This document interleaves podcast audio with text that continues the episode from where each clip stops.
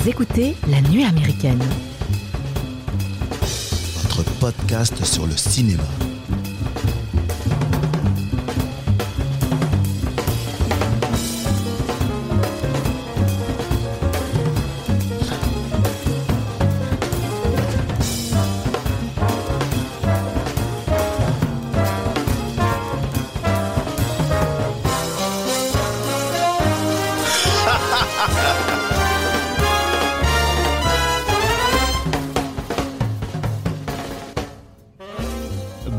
Bonjour les amis et bienvenue à la table de la nuit américaine. Les fins d'année sont généralement propices au bilan et l'équipe de la nuit américaine n'échappe pas à cette règle. Nous sommes tous réunis autour de cette table pour faire le bilan cinéma de cette année 2022.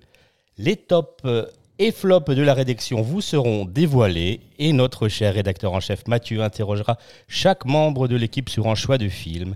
Et nous continuerons cette émission en se penchant sur les attentes ciné pour l'année 2023 qui annonce quelques suites réjouissantes comme euh, le tant attendu Indiana Jones 5 dans lequel Harrison Ford va certainement troquer son lasso contre un déambulateur ou encore le nouveau Mission Impossible avec un petit nouveau à l'affiche, un certain Tom Cruise avec une sortie prévue en salle le 14 juillet 2023. Et nous finirons cette émission en faisant un état des lieux du cinéma et de sa consommation actuelle.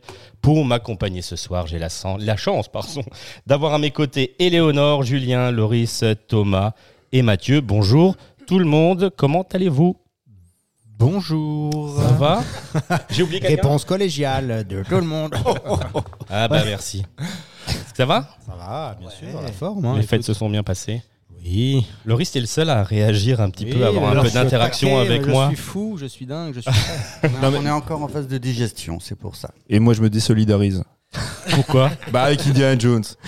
Harrison Oh, Ford et son déambulateur. C'est pas faux. On va pas se mentir. Voilà, c'est euh, toi qui as écrit le texte, hein? Hein, Ah, non, non, non, c'est pas moi qui ai ah, écrit. Ah non, non, écrit non, non. Bien dur, bien sûr. Ah, Bien dur, bien dur. Bien dur. Bien dur, c'est quand c'est bien dur, c'est Mike. Bon allez, avant de commencer cette, cette émission, levons un verre euh, tous ensemble à cette année passée ensemble, riche en cinéma et en débat. Mes amis, Santé. santé. à vous. Et déjà deux ans et demi que notre podcast fait son petit bonhomme de chemin dans les méandres du monde des plateformes de streaming. Euh, nous en sommes très fiers, n'est-ce pas, les garçons et les filles? Et euh, nous tenons aussi très sincèrement à vous remercier, vous les auditeurs, pour votre fidéli- fidélité. Pardon. Et maintenant, place à notre rétrospective 2022. Mathieu, à toi la parole. Merci Mike, tu es bien aimable. Euh, rétrospective, mais il fait Pas de tout problème, tomber. Ça. Pas de problème, mais balance tout. C'est du carton? C'est du carton. C'est du carton. On n'est pas chez nous, de toute façon, tu peux tout balancer par terre. On est, on est reçu. C'est ça, ouais. Alors, rétrospective, en fait, effectivement, comme Mike nous disait, on, a recensé les flops et les tops de chacun des, des chroniqueurs, dont les miens et ceux de Mike également. Et en fait, ce qui est ressorti, et ça me fait très très plaisir, on, je ferai un petit topo sur vos différents euh, tops et flops, mais ce qu'on est ressorti, c'est un film qui me tient beaucoup à cœur, c'est Nightmare Alley. Ouais, tout à fait. Malgré que le film soit sorti euh, début d'année 2022, en janvier 2022, ça n'a pas été le cas aux États-Unis, il était sorti déjà en de- fin 2021. euh, il est quand même malgré tout, malgré que ce soit un film, parce que généralement quand tu fais tes top et flop, tu as tendance plutôt à te retourner vers les derniers films que tu as vus en fin d'année, Mhm. ou à, on va dire à mi-saison. C'est clair. Et Nightmare Alley, bah, ce qui m'impressionne et ce qui me fait très plaisir, c'est qu'il vous a tous marqué, Mhm. à un point où encore aujourd'hui, vous l'avez tous cité.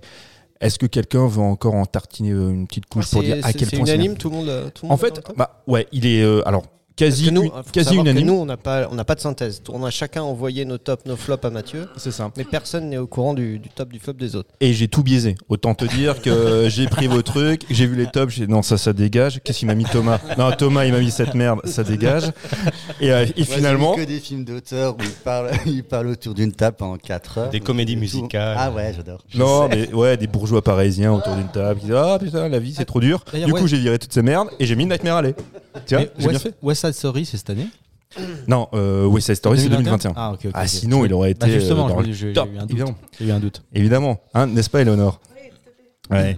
Donc effectivement, Nightmare Alley. Est-ce que quelqu'un veut reparler de ce chef donc euh, signé Guillermo del Toro, qui nous a quand même euh, gratifié de deux très bons films cette année, un en janvier et en fin d'année Ouais, avec Pinocchio. Pinocchio, Ouais. Mais même la série, euh, j'ai entendu- la dernière fois, je sais plus si on en avait. euh, On avait déjà parlé. Le cabinet des pas de- curiosités, Ouais, je crois qui est disponible sur Netflix. On n'en a pas parlé. Alors, je sais pas si vous l'avez vu. Moi, je les ai tous vus. ouais. Tu les as tous vus Ouais. Moi, j'ai trouvé ça un peu inégal. Faut... Un peu unique. Ah oui. C'est une, une anthologie, hein, donc euh, cette série, chaque épisode, en fait, c'est une autre histoire, ça ne se suit pas, c'est d'autres réalisateurs à chaque fois, et, euh, mais c'est produit effectivement par, euh, par Del Toro. Moi, j'ai trouvé ça un peu inégal. Il y a des épisodes qui sont très bons.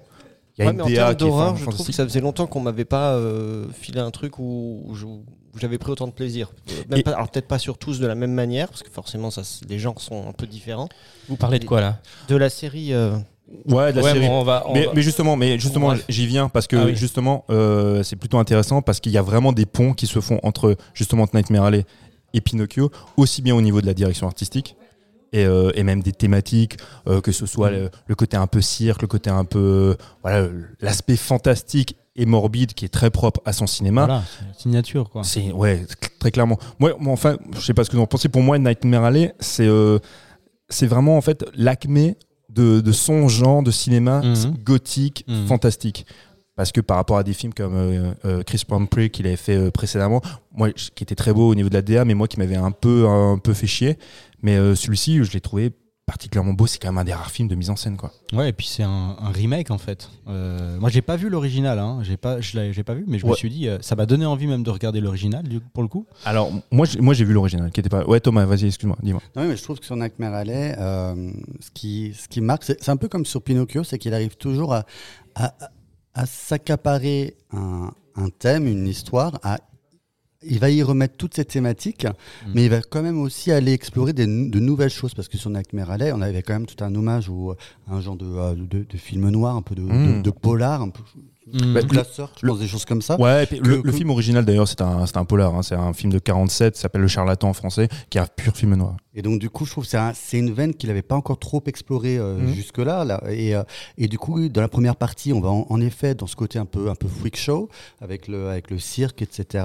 Et après, on va basculer avec le personnage de Kate Blanchett sur le, euh, sur le, sur le film un peu plus, en effet, de, de, de polar avec la femme fatale, etc. Et je trouve à chaque fois, et Pinocchio c'est pareil, à chaque fois, il arrive, j'y mets ma personnalité, j'y mets ma patte, on va savoir que c'est du Guillermo del Toro, mais en même temps, à chaque fois, j'arrive à me renouveler. Mm. Et t'as raison, en fait, il y a, il y a tous les tropes du film noir, dont la femme fatale, le mec, euh, ben, en fait, c'est le Rise and Fall, euh, qui est un fourbe, ce qui est quand même génial. Bon, après, c'est aussi Bradley Cooper, ça aide aussi au fait qu'on qu'on apprécie le, le personnage, parce que c'est une, c'est une crapule, finalement, mais pourtant, euh, c'est une crapule qu'on a envie C'était d'aimer. une de mes questions.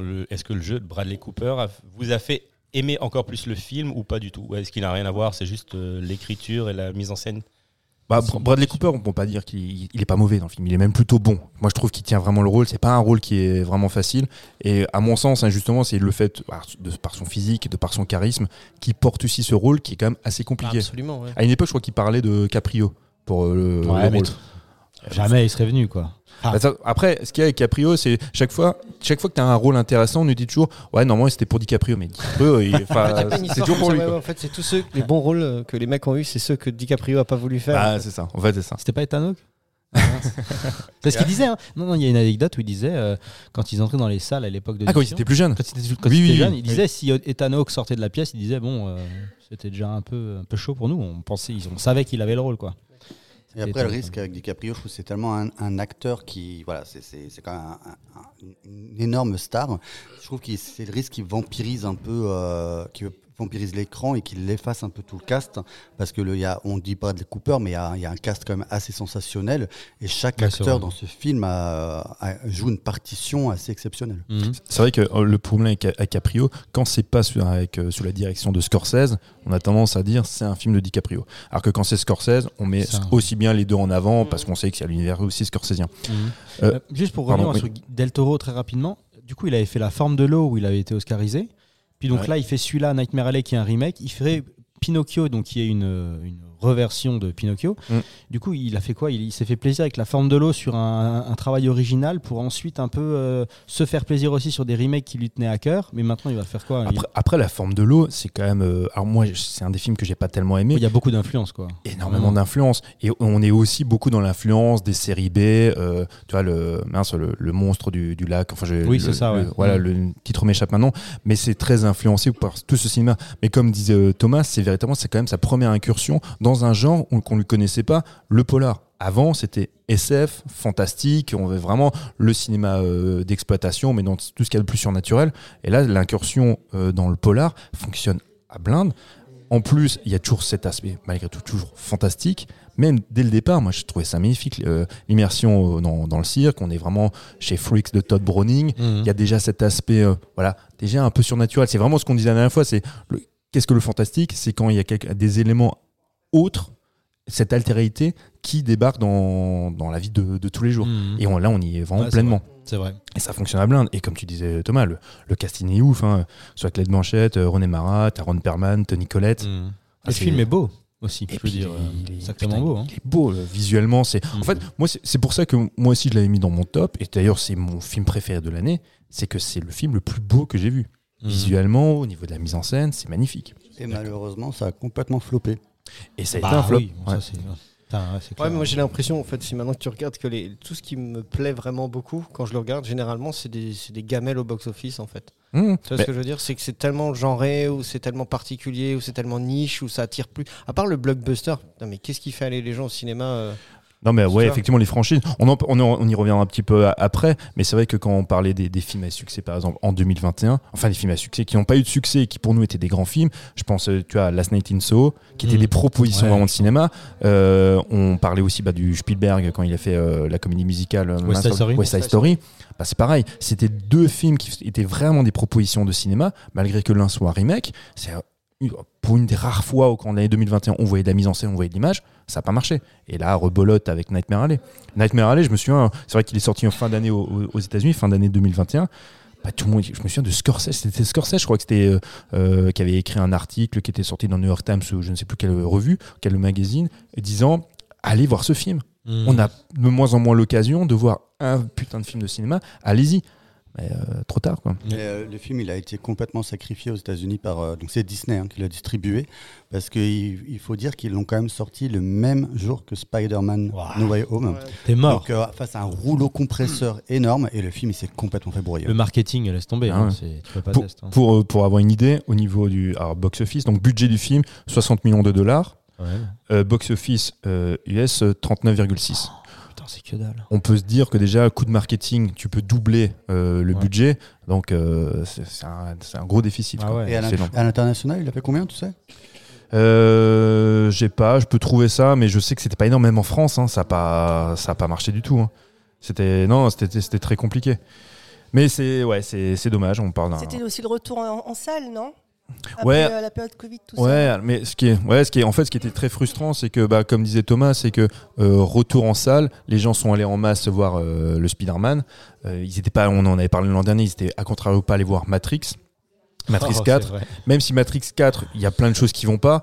C'est, on en avait parlé l'an dernier. C'était vraiment les deux films qui étaient antinomiques au possible. Ouais, c'est Et euh, l'un faisait du fan service, l'autre voulait dégommer le fan service. Mhm. Et forcément, bah, le- quand tu branles les, les spectateurs, bah, ils viennent, ils sont contents, ils jouissent. Donc euh, voilà. Et euh, tu vois, encore il y a un an, on pouvait se dire en effet, c'est le- le- l'après-Covid, les gens sont encore un peu frileux. Maintenant, on est fin, fin 2022 et aujourd'hui, c'est encore le cas. Tous les films à, à- de, entre vers 50 millions de dollars, ils, sont en train de se planter au box-office. Par exemple, tu, parlais de West Side Story de Spielberg. Actuellement, il, clôt l'année avec The Fablemans, qui est, euh, qui est pareil, en train, de se, en train de se foirer aux États-Unis. Il atteint péni- péniblement actuellement les 10 millions de dollars. Donc pour Monsieur Spielberg, qui était un habitué de la barre des 100 millions, voire plus, euh, ben, si même lui, il n'y arrive plus, euh, ça craint pour la suite. Le truc, Ouais. c'est que deux échecs de suite, c'est- ça devient dangereux en fait hein, pour un Ah. réalisateur. à Hollywood, même Par si tu t'appelles Spielberg, en fait, il y, a- il y a une règle à Hollywood, tu ne vaux que ce que ton dernier film a rapporté. Donc euh, Spielberg, c'est quand même tonton Steven, donc il a quand même une certaine aura. Euh, même pour lui, ça va devenir de plus en plus compliqué. On le voit très bien aujourd'hui, des grands cinéastes qui veulent, euh, qui veulent produire quelque chose d'un petit peu audacieux, ils ne savent pas vers qui se tourner. Ils se tournent euh, effectivement vers la SVOD, un, peu le marché européen, mais sinon, plus personne veut mettre une tunasse. Mhm. Aujourd'hui, bah, tout est phagocyté effectivement par les, par les films de, de super-héros et ça devient de plus en plus compliqué. Quand, quand Thomas, tu parlais là des, des budgets du milieu à 50 millions, c'est vraiment. Alors à l'époque, bon, on peut diviser le truc par 2-3 dans les années 80, mais c'était typiquement ce genre de budget de blockbuster que nous on a apprécié et qui était un peu couillu, qui était un peu audacieux. Et aujourd'hui, euh, c'est compliqué. hein. Mhm. Là, on verra tout à l'heure quand on parlera des attentes sur, euh, sur- pour 2023. Il y a quelques films qui euh, transpirent un peu de ça. mais on sera encore beaucoup parce que ça rassure les, les studios dans la franchise ou dans un séquel ou éventuellement un prequel. Évidemment. Ouais, dans le reboot, quoi. C'est ça, ou alors dans le reboot. Continuons le top 5. Bah, la suite du top 5, en fait, euh, moi, ce qui m'a ce qui m'a plu, c'est que dans votre top 5, je ne vais pas tout, euh, tout énumérer, mais il y a quand même deux films français. Il y a donc euh, Oh, La nuit du 12. La Nuit du 12. La Nuit du 12 qui a un, qui a un super polar. Ouais, je crois incroyable. que- ouais, qui a, je pense qu'il a quand même pas mal mar- marqué. On est quand même sur une intrigue qui pourrait ressembler à une intrigue de- d'un polar de France Télévisions. Mais c'est. Mais, euh, non, mais c'est vrai. Non, mais sur, sur l'intrigue, parce qu'on a, Bah on a, oui, on a déjà vu ce genre d'histoire. Alors, même si effectivement il y a des inspirations un peu de vérité, machin, de film un peu. ou de doc. Mais en fait, il y a une véritable patte dans, dans ce film. Il y a des comédiens qui, mais qui sont plus qu'habités, qui sont pas dans le surjeu. On y Mhm. croit vraiment, on a l'impression d'être avec eux. Ouais, il Il est a- super. Le, le- c'est quoi C'est le lieutenant, enfin le- le- l'acteur principal. euh, J'ai oublié son nom, mais il est vraiment super. Ouais, ouais, je, te dire ça. Euh, Un Belge, non Ou il a le nom euh, non, non, toi tu parles de Bastien Bouillon. Ah, Euh, ça, c'est, ça, c'est le jeune, Ouais, le capitaine. ouais, ouais, le capitaine. Et sinon, est c'est. Bouli Lanners. les deux, les deux sont super. Bah, Bouli Lanners, pour moi, en fait, euh, bah, je crois que Mike est un peu d'accord avec moi. C'est vraiment le genre de comédien belge euh, bah, qui sait tout jouer. Qui peut très bien être dans la comédie que dans le drame. Il est toujours bon. Il a déjà il a, il a une gueule, il a une gouaille.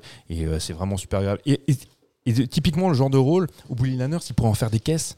Mm. Et ça passe, ça passe vraiment clair. Et ça lui va bien, les rôles de policier. euh, Il a la bonne gueule de ça, lui, l'emploi. ça lui colle à la peau, quoi. Ouais, ouais, non, clairement. Il a la Et- gueule de et- l'emploi. Et je vous prédis que le film, à mon avis, il va tout rafler au prochain César. Ah Hein, ouais, pas Mathieu ouais. Tu tu Ah, sais mais que tu c'est- adores les Césars. Oui, mais oui, je bah, pense que le film va tout rafler cette année. Ah, tu Ouais. le penses du 12 Ouais, ouais, euh, clairement. Oui, oui. Moi, bah, franchement, je, je lui souhaite parce que c'est vraiment mérité. Il faut juste rappeler que c'est euh, Dominique Moll qui, euh, qui fait le film. Dominique Moll, c'est quand même le, le type qui nous a gratifié d'un film qui a quand même pas mal marqué à l'époque. Heureusement qu'il s'est pas marié avec Demi Moore. hein. Bah, bien sûr. euh. Bah oui. Elle s'est Ah, rappelée Demi Moll. On l'avait, on l'avait déjà- on faite, on on l'a l'avait tous faite. dans la tête. mais on- déjà fait Non, non, mais. Si, bah on l'a, on l'a pas faite. non On l'avait faite en off alors? J'étais trop fier de ma blague. Mais elle est excellente. elle est excellente. Allez, passons. Ok. Donc de- euh, euh, Dominique Moll. euh, en fait, bon, chaque fois je dis Moll. Maintenant je... Il a donc réalisé le film Harry, un, Harry, Harry, un ami qui vous veut du bien. Ah ouais, ok, quand même. Qui a quand même C'était pas il y a mal. C'était il y a longtemps, c'était en 2000. Mhm. Entre temps, il avait fait Le Moine, Seuls les bêtes. Après, il a, il a jamais réussi à réitérer le même, le même succès. Et euh, ni même, je trouve même qualitativement, il n'a pas réussi à, à être à ce niveau. Mais La Nuit du 12, c'est vraiment un film qui, je pense, qui nous a tous marqué. Et c'est typiquement le genre de film, même si c'est Dominique Moll, et je pense vraiment qu'il est pas sur le déclin, mais on t'attendait plus grand chose. Moi, j'y vais quand je vais voir ce film. Arrête avec Dominique Moll. Moi, quand, quand- quand je vais voir ce film, je m'attends pas à grand chose.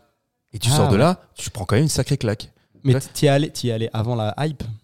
Ah es- oui, oui, moi, je suis, moi je suis allé premier au, jour, au début au- de la première ouais, semaine. On était ensemble, non, Mike Je pense que oui. Ouais, on était. Bonne surprise, quoi. hein. Ah bah clairement, putain, hein. on était, on était sortis de là, on était un peu remués. hein. J'étais vraiment, vraiment subjugué par ce film-là. En plus, c'est un film français, j'étais assez fier de ça, quoi. Bah, il a cartonné. Parce qu'on dit que les films français, le polar, tout ça, c'est un peu, c'est effectivement des séries télé Bon, généralement. si on sait faire un Des truc, séries télé ça. euh, France, France, France Télévisions, TF1, mais là, franchement, c'était. Ce qui est fou, c'est que le film, le, postulat de départ du film, bon, je l'ai pas vu perso, mais j'en ai très envie. Enfin, ça te dit quand même dès le départ que ça parle d'un meurtre, mais Ouais. tu ne sauras jamais qui est le- qui est l'assassin, en Exact, fait. hein. ouais. Ouais. Et toute la beauté de la chose, mais tu as tout à fait raison, toute la beauté de la chose, c'est que malgré ça, tu es sous tension Ouais, tout le temps. tout- et tu te dis. Et tu, et, tu, et tu attends malgré tout un dénouement, tu te dis c'est pas possible. Et c'est une véritable réussite de faire ça. C'est-à-dire que tu sais dès le départ qu'ils enfin, qu'ils n'arriveront pas à trouver. Enfin, Ça aura pas. déjà. Voilà. Mais en fait, non. Même si tu le sais, en fait, le film te tient en haleine tout au long. Ouais, tout mais c'est pareil, il m'a fallu deux semaines pour m'en remettre. Je- Avec lequel? Zodiac. Ah, Zodiac. Ah, oui, mais oui, il oui, faut oui, l'attraper. Ah oui, l'attraper, c'est pas possible. Oui, c'est clair. Non, mais en fait, c'est- vraiment la qualité. Bah, t'as raison avec Zodiac, c'est un peu pareil. Euh, c'est la qualité de ces films, se dire, t'es pris, en, t'es en, en haleine, tu sais très bien que ça, il y aura pas de dénouement. Ça génère un peu de frustration et en même temps énormément de plaisir. Quoi. Mmh, C'est euh, non, non, très très belle réussite. Je suis super content aussi qu'il soit, il soit monté dans notre top. Euh, Il y a un autre film français.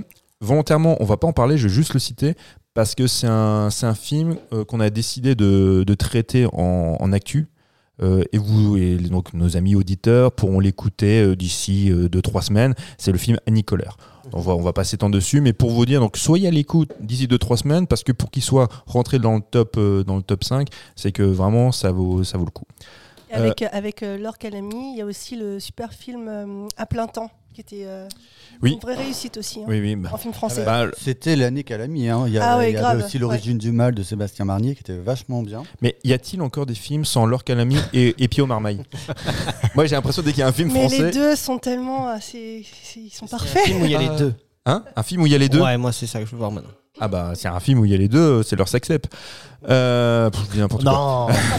Ah, quoique. Quoique- non, non, non, c'est non. bon, pourquoi pas hein, finalement. Je demandais quand même. euh, autre film, alors c'est presque inévitable euh, qu'il soit dans le top euh, parce qu'on en a énormément parlé. C'est avant euh, la sortie d'Avatar 2, je crois que c'était le plus gros succès en France. Ah bah oui, oui. C'est Top Gun Maverick. Mmh. Euh, Ouais, main sur le cœur. Top Main sur le- Non mais moi, alors moi ça m'intéresse beaucoup d'en parler. On en a déjà parlé. Euh, moi je vais dire tu- tout de suite mon avis et je vous donne euh, la parole. Moi j'ai bien aimé le film, vraiment. Euh, j'ai- Coupe le micro maintenant. J'ai bien aimé le film, mais il n'y a, pas de réserve. Il y a, vraiment, il n'y a pas de réserve. C'est un, c'est un chouette film. Mais, en fait, il symbolise quand même quelque chose Oui, oui, pour oui. moi. C'est que ce film-là et la réussite, de ce- non pas la réussite de ce film, c'est pas vrai. Je parle pas de la réussite. C'est euh, en fait la réception du film, la réception publique et critique, parce que même critique, elle est très très bonne. euh, c'est qu'on est quand même dans un néant actuellement de films de ce niveau-là, de films d'action, de films populaires, de blockbusters. C'est tellement nul ce qu'on nous propose actuellement que quand tu as un Top Gun Maverick qui sort, tu le mets dans ton top 10 des films de l'année. Parce Hmm. qu'on n'a plus l'occasion de voir ces films Et, de et ce genre-là. et ça- bon, c'est un film, c'est un grand spectacle, mais c'est aussi un film qui a joué, euh, en tout cas pour moi, sur la nostalgie de, la, enfin, la nostalgie. Enfin, c'était une Du suite, euh, ouais, du- quoi. ouais, la nostalgie du premier épisode, quoi.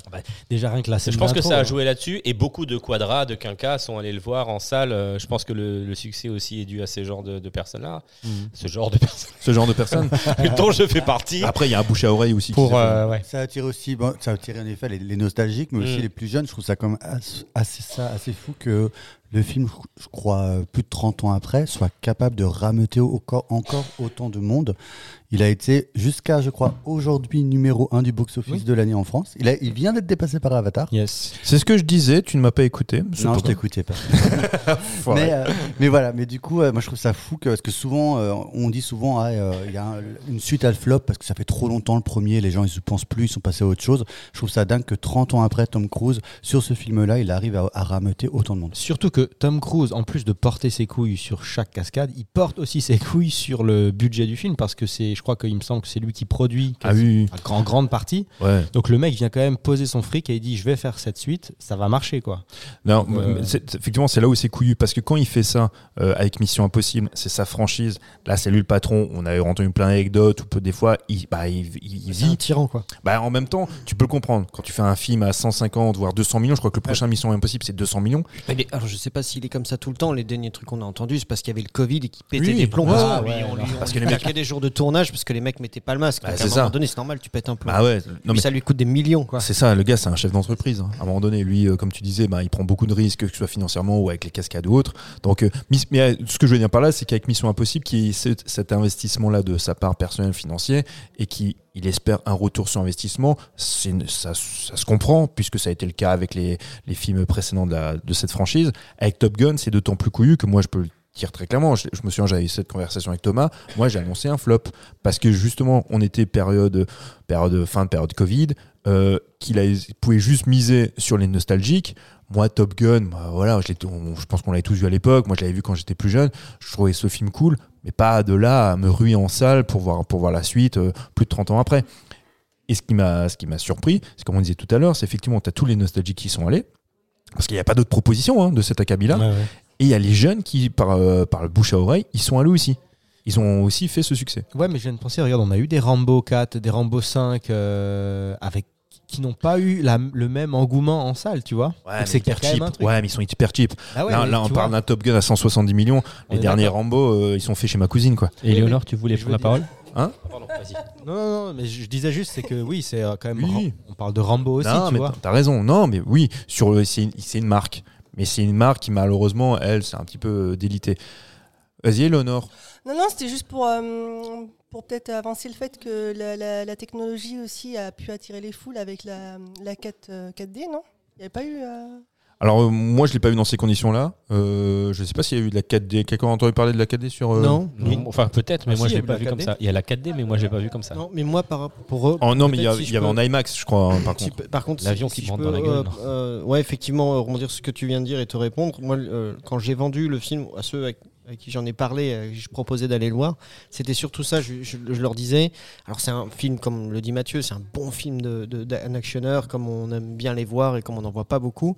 Et justement, je disais, c'est ce- celui-là, il faut aller le, voir dans une salle et euh, en espérant même pour vous que le son euh, soit bon parce qu'il le mérite en fait. Et c'est une autre expérience. Et je, l'ai- je, je- je sais qu'en le revoyant devant la télé, même si tu as une super image, machin, ce que tu, ce sera pas la même chose. Ah, et c'était, vraiment un truc à aller se claquer en salle. Juste, juste euh, rapidement, juste pour répondre à Eleanor. Eleanor avait raison. Il y a eu de la 4DX, par contre uniquement à Paris. Ah ouais, c'est vrai, il n'y a pas eu ici chez nous euh Non, non, non. Ah ok, ok. non, non, Parce que la sont pas 4D, équipés. en gros, on t'en- on t'envoie du, du vent dans la gueule et. euh, Ouais, ouais, mais euh, nous, on, apparemment, il n'y a Ah, aucune salle qui est équipée chez nous. Moi, je tiens à, sal- à saluer le, le, le, euh, le marketing de Paramount sur le film parce qu'à un moment donné, Top Gun, ce film-là, Top Gun Maverick, c'était quand même une arlésienne parce que ça a été le film au moment du Covid qui a été le plus et le plus et le plus reporté. Je crois qu'il est sorti avec trois ans de retard au final. Ouais. Et, euh, mais c'est dire qu'il croyait et il disait on, on- on sait qu'on a une pépite entre les mains et on veut vraiment le sortir au bon moment. Et je trouve qu'ils ont été très très forts, notamment moi j'ai encore l'image de la première, euh, de l'avant-première mondiale au Festival de Cannes avec les, euh, les, les avions qui passaient au-dessus Ah euh, de l'armée. Enfin c'était magnifique. Ils ont vraiment sorti le grand jeu, mais parce qu'ils savaient euh, ils, ils avaient en leur possession la, la- la- une pépite et la possibilité de faire un carton. Ah ouais, c'est clair, hein, bien vu. Hein. Et puis surtout maintenant, regarde, tu vois Tom Cruise en plus, comme on l'a dit, euh, et qui porte, euh, qui porte vraiment euh, les trucs à bras le corps parce que vraiment lui, il met en plus en jeu son intégrité parce qu'il est devenu cascadeur.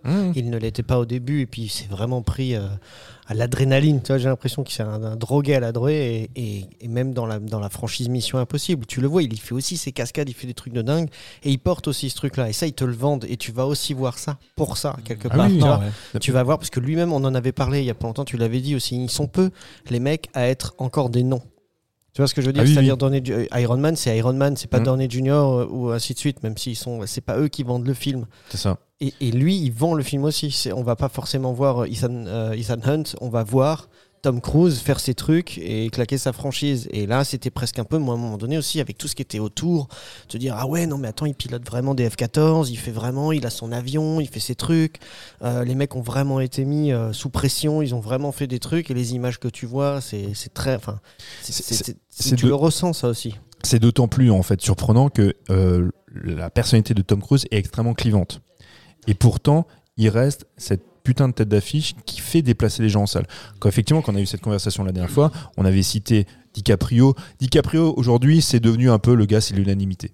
Tout le monde dit DiCaprio. À l'époque, il l'époque de Titanic, c'était le miné. Aujourd'hui, quand tu parles d'un bon comédien qui fait venir des gens, c'est DiCaprio. Et l'autre euh, resta, c'est Dwayne Johnson. Dwayne Johnson, euh, il y a quand même avec le Black Adam, ça s'est quand même cassé la gueule. On s'est rendu compte que malgré tout, il faisait pas venir le- les gens. Enfin, il fait, il, fait- il fait venir sur son nom, mais, mais il peut pas monter une franchise comme le fait Tom Cruise. Mm. Tom Cruise, putain, c'est plus de 30 ans aussi de, bah, de savoir-faire. Ah Vraiment. C'est hallucinant. Puis le mec a préservé une plastique de malade, il a 60 ans, euh, t'as l'impression que. Enfin, tu- ça, ça joue aussi, quoi. Ah oui, oui, non, c'est clair. Non, C'est son, petit club privé, ça. Ils lui font des trucs, je suis sûr. C'est possible, c'est possible. Suivant. Je juste. euh, Sur la liste. Ah, Suivant la sur la liste. Non mais mec, on n'est pas à la boucherie non plus. Hein. Non, mais le, le gars, T'as ton ticket c'est non, mais, bah, toi je vais te le reprendre ton ticket. en fait, le, le- le dernier film, le top, c'est vraiment une surprise. Je m'attendais vraiment pas à le trouver euh, euh, parmi vos films préférés. C'est même si c'est un excellent film et que moi j'ai aussi beaucoup aimé, c'est Deci- Decision to Live de Park Chan Wook. Ah, pas vu. Euh, pas vu, pas vu, pas pris? Ah, pour Toi pas moi, vu. Mais pour les autres, euh, il se vu? désolidarise tout de suite. Ah non, mais moi, je. Moi, je. J'ai pas vu. Écoute, moi je l'ai pas mis dans mon top, mais il, a- il, Il aurait pu avoir sa place. franchement, je Moi, je l'ai mis. J'ai, euh, moi, j'ai trouvé que c'était vraiment très très beau. C'était un, un, un- un parfait alliage entre, euh, entre le polar et l'histoire d'amour, la complexité des personnages, la mise en scène. Moi, c'est quand même pour moi la, la fin la plus déchirante que j'ai vue cette année, qui se passe sur une plage. Oui. euh, j'ai encore les, les, les- les mouvements de caméra qui veulent tout dire dans ma tête. Et euh, j'ai vraiment trouvé ça euh, sublime. C'est une, c'est un exercice de. euh, C'est vraiment. on- le, le mec, on voit que. Il sait manier sa caméra, il a des idées, mais plein la tête. C'est vraiment une prouesse ce qu'il fait sur euh, Decision to Live. C'est très très beau. récompensé du prix de la mise en scène euh, au Festival de Cannes. Euh, il aurait peut-être pu même mériter plus que ça, mais vraiment un, très- beau film. Moi, alors, je l'ai mis aussi dans mon top justement pour ça. Parce que quand, quand moi je vais au cinéma, c'est la, la raison pour laquelle j'ai mis Nightmare Alley en premier, c'est que au-delà des histoires, euh, j'ai maintenant envie, j'ai vraiment une appétence de voir de la mise en scène et de la belle image et du ouais, un vrai savoir de, de, de réal. Et là, quand tu as Decision to Live, même si tu peux, même si certaines personnes peuvent être hermétiques à l'histoire, euh, pas être, pas être happées par ses émotions, à un moment donné, si tu regardes juste, tu te concentres juste sur la technique, tu te dis putain, mais c'est incroyable, c'est d'une beauté, d'une fluidité, c'est vraiment euh, vertigineux de beauté. Mais euh, je sais pas, qui l'a d'autre l'a vu? Léonard, toi tu l'as vu aussi, hein? Mike aussi? Moi aussi. Tout le monde en sauf moi. Sauf toi. ouais. Gros- Donc, euh, très beau film, euh, et j'ai eu une belle surprise en fait de le retrouver dans notre top. Bah, Maintenant, je- ouais. Pardon, ouais, ouais, juste pour dire tout ce qu'il fait, ce mec. Bah, moi, mon, bah, on- alors, pour rappeler, ouais, Park Chan-wook, c'est euh, c'est Old Man, c'est euh, Mademoiselle qu'on avait Bah, traité Bah aussi, voilà, ce que je veux dire, Mademoiselle qu'on avait- Boy, euh, Lady voilà. Vengeance. Il s'est surtout fait connaître par sa trilogie de la vengeance, euh, euh, Sympathy, euh, non, Sympathy for Mr. Lady- Vengeance, Lady Vengeance. Lady Vengeance, qui est pour moi qui était le plus dur. C'était vraiment, je sais pas si celui-là vous l'avez vu, Mm. c'était très très compliqué ce film, mais c'est vraiment une trilogie qui est vraiment exceptionnelle. Il avait eu reçu le prix du jury que pour All Boy, c'est Tarantino qui lui avait remis. Donc c'est aussi un habitué aussi des, des festivals. Euh, Mademoiselle, à moi, il est dans mon top 10 des meilleurs films de la décennie passée. Je crois que je l'avais même mis deux ou troisième. Loin derrière, évidemment, Max- Ma- Mad Max Fury Road. Il n'y a pas match. Ouais, Mais ouais, ouais, c'est enfin, c'est toujours un gage de qualité quand tu vois qu'il y a un film de Park Chan-wook euh, qui sort. Il y a même son, euh, son film américain Stalker qui a pas mal été réhabilité. Au Il est- début, il c'est un était, pas super mal, film. il était pas mal critiqué, je crois. Et après, au final, euh, les- les- dans, le, dans le cœur du public et des fans, il, a, est vachement remonté en estime. Super film. Alors pour te dire, à un point tel que moi je suis même pas allé voir en salle, justement a priori négatif, un peu bêta de ma part. Je l'ai acheté quand même par la suite en DVD. C'est un super film. Ouais ouais, vraiment avec euh, avec Nicole Kidman. C'est vraiment un, on- à conseiller. T'as tout à fait raison. Euh, un film à plus qu'à réhabiliter. Euh, on va repasser ce qui m'intéresse beaucoup plus que les tops. Moi j'adore ça, j'adore les flops. Et euh, j'ai voilà, une passion pour les flops parce qu'en même temps, les, les, les flops, en finalement, ça synthétise beaucoup ma déception des sorties salles. Parce que même s'il y a des films qui ont beaucoup plu cette année, on a quand même eu, eu le droit quand même à beaucoup de, de daubes. Et ce qui, est, ce qui est intéressant, en fait, ce qui est ressorti, euh, c'est en fait, je pense que vous, ça vous a pas plu et ça se comprend, c'est remake, en fait, c'est reboot de films. On a Scream euh, qui est ressorti, Massacre à la tronçonneuse, donc des films qui, ont, bah, qui nous ont tous plu, les films originaux. Euh, on, bah, on va pas reparler de Massacre tronçonneuse. On a fait une émission dessus. On vous invite à la réécouter parce que c'est un de nos films préférés. Mais que ce soit Scream ou Massacre tronçonneuse, c'était des On en a purges. parlé aussi en actu, je crois. On avait parlé de Scream en actu. C'était des purges. euh, terribles. hein. Bah ouais. On est Je tous d'accord Je sais pas s'il y a plus à dire en fait. Ouais, terrifiant. Ah non, c'était Purge. c'était incroyable.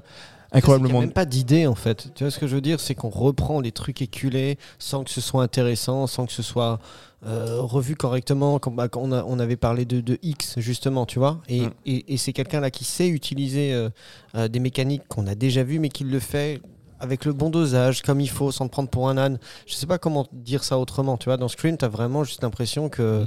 Euh, on ne sait plus si on te prend au sérieux, ou enfin, s'ils se prennent plus au sérieux du tout, ou s'ils essayent quand même, on sait plus.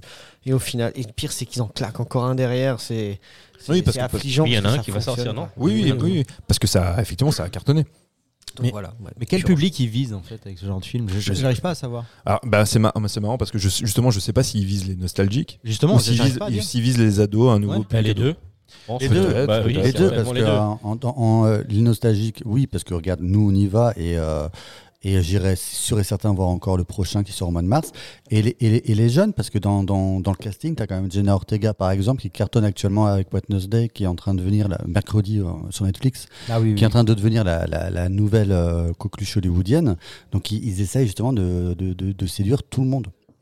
Le- pour info, le, donc, le film, c'est un budget de 24 millions, il a rapporté 140 millions de dollars. Ah bah oui. Donc c'est plutôt pas mal. Euh, la seule idée qu'ils ont eu un, légèrement subversive de mon cul, c'est de tuer un personnage, un des personnages principaux historiques de la saga. Euh, on spoil, on a rien à foutre. hein. Mm. donc il y a David Arquette, euh, son personnage Dwight Riley, qui est, qui est tué dans, dans cet épisode.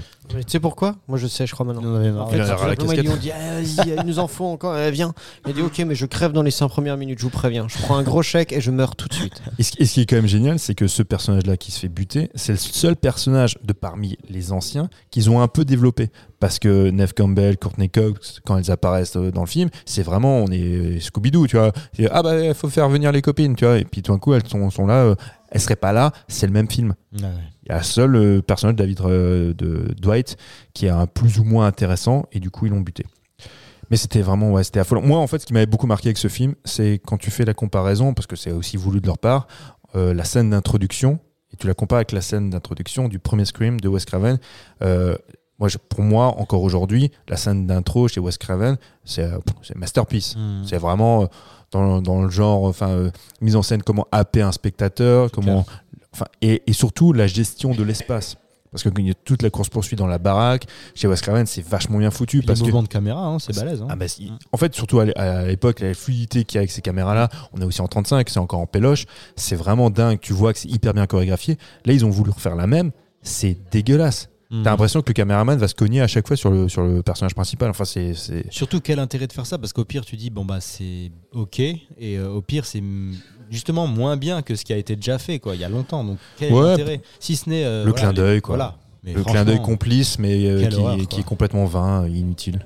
Ouais. Donc, Don't Scream, Aya Nul à Yesh, et Massacre à tronçonneuse, pareil, qui marchait un peu sur les pas aussi de, du retour de Halloween, puisqu'ils ont fait aussi un- le retour d'un personnage qui est un peu calqué sur celui de, Lee Curtis dans, dans la saga Halloween. Donc, euh, Bon. le seul intérêt, c'est le côté un peu gorasse qu'il y a dans certaines scènes, c'est tout. Ouais, mais pour Halloween, du coup, moi, les gens que je suis, donc les, les gros cinéphiles, j'ai l'impression que euh, les remakes d'Halloween ou les suites sont plus ou moins bien accueillis par les vrais fans d'Halloween qui sont assez contents, entre guillemets. Ouais. Et euh, genre, j'ai l'impression que c'est moins, euh, moins dégueulasse que, que Scream, par exemple. quoi. Mais même moi, je, je crois que je vous en avais parlé la dernière fois, je fait la confidence, je crois que c'était en off.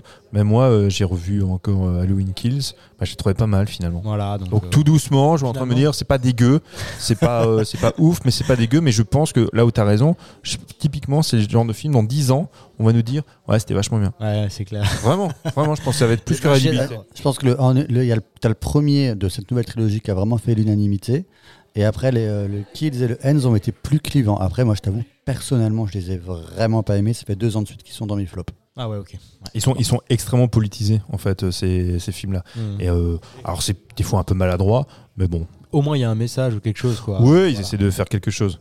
À différence effectivement de Massacre à tronçonneuse, où là, le- bah, il y avait aussi un message un peu politique dans Massacre, Ouais, Massacre à tronçonneuse, mais il vrai. est tellement con. C'est nul. La gentrification des États-Unis C'est ça. ouais. Ah, Entre autres, entre autres, ouais, exact. Et Genre. puis euh, c'est de la merde. ça brasse un Et- peu tout, les hipsters, Ah, le wokisme, tout, ça brasse tout.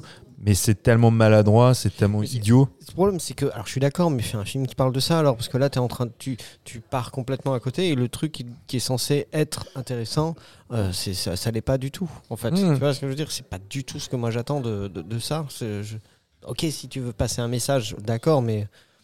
Ouais, mais- Comme on dit, tous les films sont politiques, mais si, si tu Non, as mais- une idée, c'est une chose, mais là, je m'ennuie profondément, Ah, et en plus, il le- n'y a rien qui Le fonctionne. meilleur exemple, et on en a reparlé euh, à foison, c'est avec le premier mas- Massacre à tronçonneuse, qui est extrêmement politique. Mm.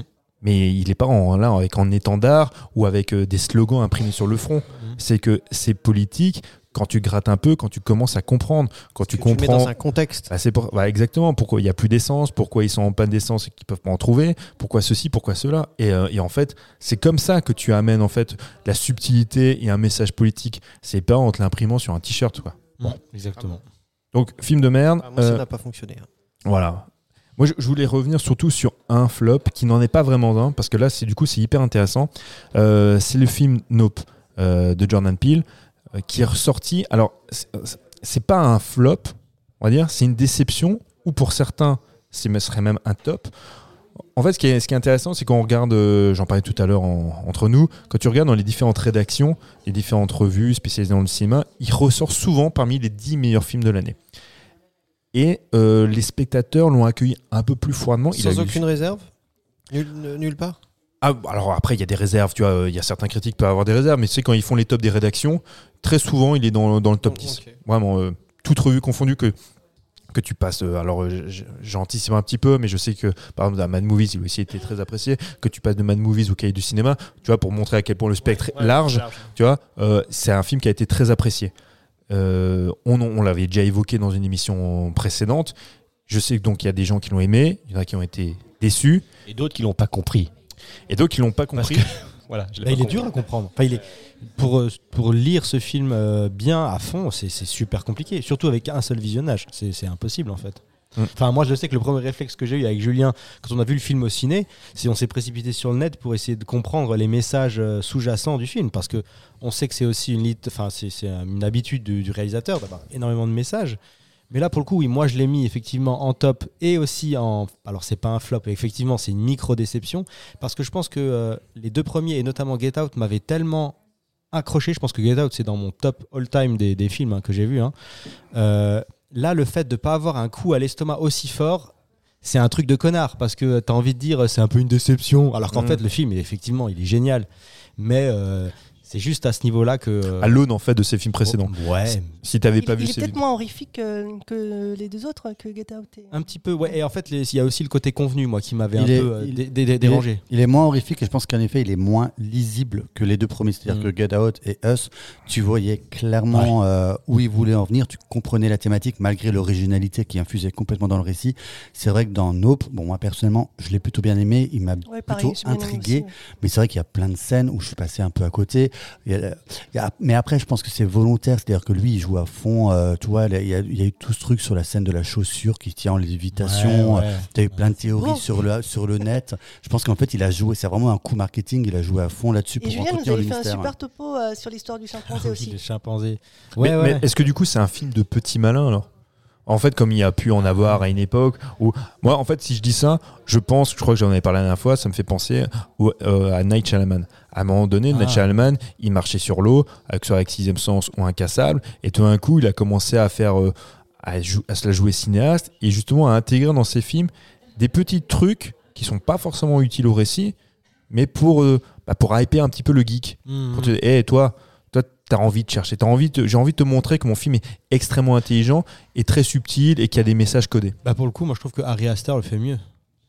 Ah oui, oui, oui. Tu Après, Harry Aster, C'est avoir, différent. et puis avoir aussi sur la durée. Harry Ouais, On en parlera plus tard avec euh, son, son troisième film, mais avoir sur la durée. C'est effectivement Harry Aster, c'est un peu notre chouchou. Peut-être que sur Nope, il y a aussi. euh, moi, ce qui- enfin, pour ma part, parce qu'il fait partie de mes, de, de- aussi de mes déceptions, j'ai mis, je l'ai mis comme Ouais. tel. Mais euh, euh, c'est parce que. Mais aussi, ouais, un- déception, pas flop. hein, ouais, je, je voulais pas dire que c'était un flop parce que c'est pas un flop, mais euh, je pense maintenant, tu vois, quand on en, en, en discutant, c'est que y a, il a beaucoup plus d'attentes par rapport aux autres. Tu Mmh. vois ce que je veux dire? D'autres qui- qu'on a noté comme des flops, comme le Scream, le machin, on vient d'en parler. Moi, j'ai- pas spécialement d'attente sur ces trucs. Je sais Ouais, juste que vrai. je vais quand même les voir et que ça m'intéresse pas du tout et que j'arrive pas. Ils auraient pu. Hein. Moi, je suis comme dit, hein, je suis comme toi. Moi, je suis client. Hein. Euh, si j'ai adoré les Scream, je, moi, je- Ah oui, je- oui. j'achète aussi hein, les trucs comme ça. Ou Non, mais je te le dire, moi j'irai voir le 6 aussi.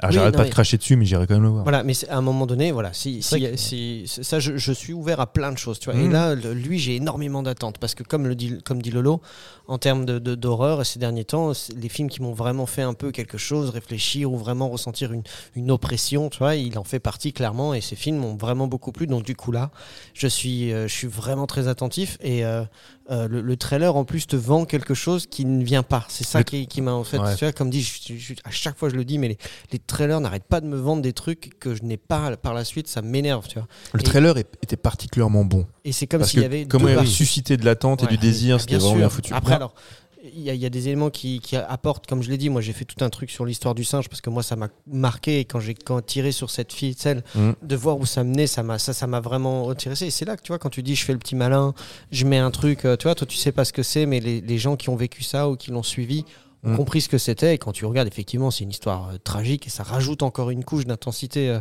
à son œuvre, si tu veux, à son film. Mais, mais moi, ce qui m'a dérangé dans ce film-là, c'était vraiment ce, ce côté, euh, ce, Euh, C'est-à-dire que dans les autres films, quand le twist arrive, au moment où tu vois, tu as le, le turnover et puis il se passe quelque chose de différent, comme Ari Aster aussi le fait. Et, et là, j'ai une couche d'intensité encore en plus. Je me dis, oh putain, ouais, voilà, c'est vraiment ce que j'attendais. Ou même sans le savoir, c'est ça que je voulais. Et là, quand le truc se fait, je me dis. ah, euh, tu vois, même je pense un petit peu avant, je me dis, ouais, j'espère qu'il va pas partir là-dessus. Ouais, puis t'y attends en fait. Là. Et au final, il le fait comme ça. Et je dis, ah merde, c'est pas ça que moi j'attendais. tu. Sans, sans dire que c'est pas bien. Mais ouais, c'est de là que vient la déception. Est-ce que c'est un film, euh, typiquement, bon, on en parlait aussi un petit peu avant avec euh, d'autres d'autres films qui étaient sortis, mais est-ce que celui-ci, c'est typiquement le genre de film dans 5-6 ans, on va dire, c'est un putain de chef-d'œuvre? Peut-être, ouais. Comme plus. on l'avait dit, il faut le regarder plusieurs fois, Ouais. Voir dix fois. euh, avoir des avis différents. Et je pense que je peux encore changer d'avis. Alors, alors, à la différence effectivement de Get Out, qui a été un classique euh, euh, immédiat, donc celui-ci, peut-être dans quelques années, parce que c'est typiquement le genre de film qu'on disait tout à l'heure qui n'a laissé indifférent personne. Non, Ouais, clair, que hein. tu aies compris, que tu pas compris, que tu aimé, que tu pas aimé, que tu étais déçu. En tout cas, c'est un film qui te marque et que tu as envie de revoir. Il est magnifique hein, aussi. hein. Je veux dire, euh, visuellement, mise en scène, c'est génial. Il n'y a rien à dire là-dessus. Ben là, je trouve que justement, en fait, euh, parce que, alors, petite confidence, je l'ai revu le film, parce que la première fois que je l'ai vu, je pouvais pas tellement en parler, parce que je m'étais endormi. Tiens, non. quoi de Nope Hein Nope. Nope. Ok. Ouais, ouais. Et donc, du coup, je l'ai revu. Et euh, très honnêtement, alors, moi, j'ai- j'aime bien le film, je l'ai pas mis dans mes tops, mais j'aime bien le film.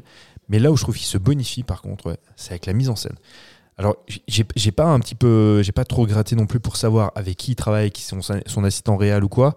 Mais il y a vraiment, il y a un gap parce que Get Out, on est un peu sur du huis clos. Je dis pas que c'est facile hein, le huis clos, hein, pas du tout. hein. c'est très compliqué à gérer l'espace et tout ça. Mais là, au contraire, on est justement sur des grandes étendues, de grands espaces. Hein, ouais. Et franchement, c'est vraiment, vraiment bien fait.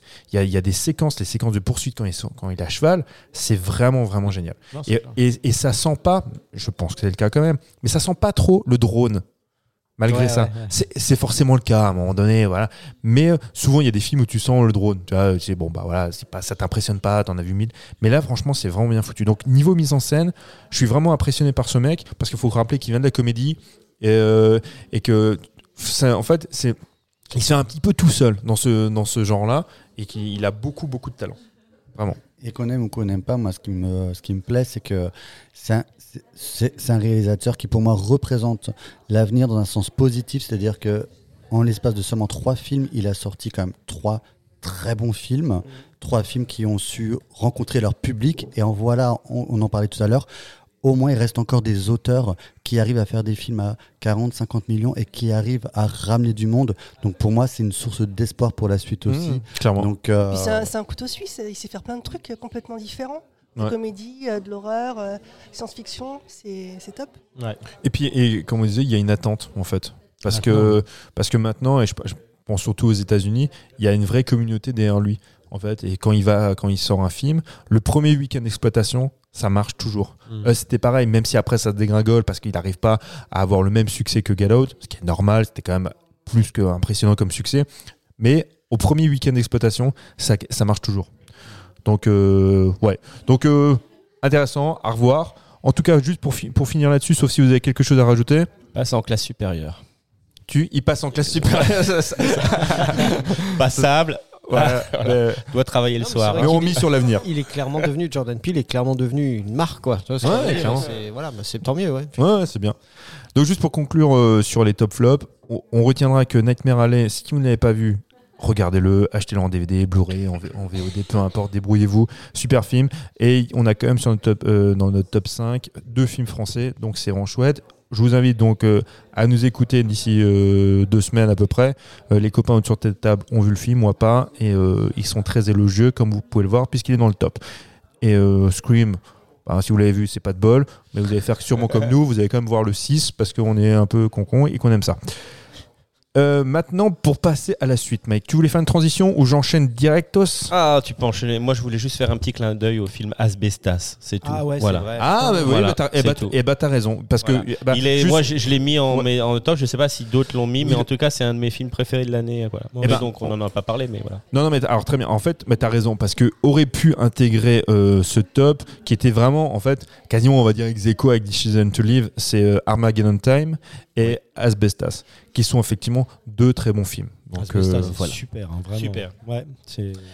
Pas facile. hein. Super. Un film euh, pas, pas évident, évident non plus, mais euh, très grand film. Et qui a joué la carte de la contre-programmation, puisque euh, ça a été le beau succès de l'été avec La Nuit du 12, sorti, euh, Ouais. qui a, ça, et ça a rencontré son, son public, alors qu'on sait que souvent en été, les films à réessai ont plus de difficultés à, à Et deux grands acteurs, en, en tout cas dans ce film-là, Avec Denis Ménochet. et Marina Foïs, Ouais. et euh, une tension euh, Ah ouais. palpable de- du début à la fin. hein, déjà. Pour un film qui dure quand même deux heures et quart, ouais. et pendant deux heures et quart. Non mais alors, tension. Mais voilà, on- il, il aurait pu être dans notre top, très clairement, euh, un film aussi bien qu'un que Et- La Nuit du 12. hein. Marina Foy, c'est marrant, c'est quelque chose, je trouve que plus elle prend de l'âge, plus je la trouve classe. Et, et moi, nous, on l'a quand même tous, on est de la génération, on l'a tous connu de Frites de Bidehu. Ah ouais, Mmh. euh, regarde, de regarde, regarde pas mes fesses, mais regarde Ah mes oui, seins, c'est tu veux dire. mes jours si tu veux. C'est ça. Arrêtez de regarder. Et, euh, Ah, euh, et je l'ai vu à différentes occasions pour des interviews, pour des trucs. Euh, Je l'ai vu dans la version Hot Ones française, je sais plus comment ils appellent ça. Et, Euh, euh, oui, oui. Oui, qui est, qui est assez sympa qui est. euh, Poulet épicé là. je Oui, oui, c'est le truc où il doit. Ah, oui, oui, oui. avec Ils doivent Yann manger Kojandi. des- Oui, ouais, Kian Kojandi, voilà, qui a repris, euh, voilà, euh, bah, ils ont pris un autre show, hein, de toute façon. Et, et, euh, et ils ont, euh, et ils ont, bref, c'est tout ça pour dire juste pour Mariana Foïs, et je la trouve vraiment, euh, moi, elle me fait, enfin, physiquement, tu vois, elle me fait penser à ce qu'était Jodie Foster ou ce qu'est Jodie Foster, c'est-à-dire elle a vraiment un, un visage qui se laisse un peu vieillir quand même. Je l'avais vu aussi une fois dans un film où, euh, il était qui de, de qui ce film? C'est un, c'est euh, May Wen, je crois, qui avait fait ça, May Wen, où elles étaient. euh, C'était Police? Elle non, non, non, c'est bah, c'est avant Police. Elle avait fait un film où elle suivait justement des femmes euh, qui jouaient leur propre rôle. Ah oui, Le Oui, c'est bal des actrices, Ouais. ouais. Et où elle m'avait carrément fait pleurer. Et Mmh. parce que je- moi, je, je l'imaginais pas comme ça, tu vois, vivre cette. euh, cette euh, elle avait peur de la vieillesse, en fait, dans, dans son rôle. Tu vois, elle, elle faisait des injections de botox avant une émission ou un truc qu'elle devait faire. Et elle avait vraiment un, un mal-être très profond. Elle en pleure et tout. Enfin, bon, bref, c'était une. Encore une fois, et là, je m'étais dit, je savais pas qu'elle était capable. Mm. De faire des trucs comme ça, et je me dis, mais est-ce que c'est vrai ce qu'elle ressent, ou est-ce que c'est euh, quand même euh, scénarisé Est-ce qu'on lui demande de jouer là, ou est-ce qu'elle est vraiment en train de, de réagir comme ça devant la caméra quoi? Non, et non, plus ça va, plus je la trouve. euh, Très bonne comédienne, effectivement, Ouais, voilà. raison. Ouais, ouais. Donc on conseille Asbestas à voir absolument. Il aurait pu être dans notre top. Euh, maintenant, je me réjouis d'avance. Les questions. Les je, questions. je vais interroger les amis autour de cette table. Mike, calme-toi, tu seras le dernier. Je Non, le dernier? Tu seras le dernier. Putain, T'as- moi, je- Parce que comme tu es dans la confidence, tu as le temps de te préparer, mon petit loulou. Ouais, Euh, de toute façon, j'ai pas grand chose à dire. Ah, hein. bah, Ah, non, non, ah, t'as intérêt à avoir quelque chose à dire parce qu'on va pas te louper. Euh, parce que j'en ai un à côté de moi qui, euh, Je suis chaud patate. qui est tout feu tout flamme. En fait, euh, parmi les, les tops et flops que vous, que vous m'avez envoyés, j'en ai retenu quelques-uns qu'on n'a pas eu l'occasion de traiter au courant de l'année et qui, euh, qui qui m'intriguent beaucoup.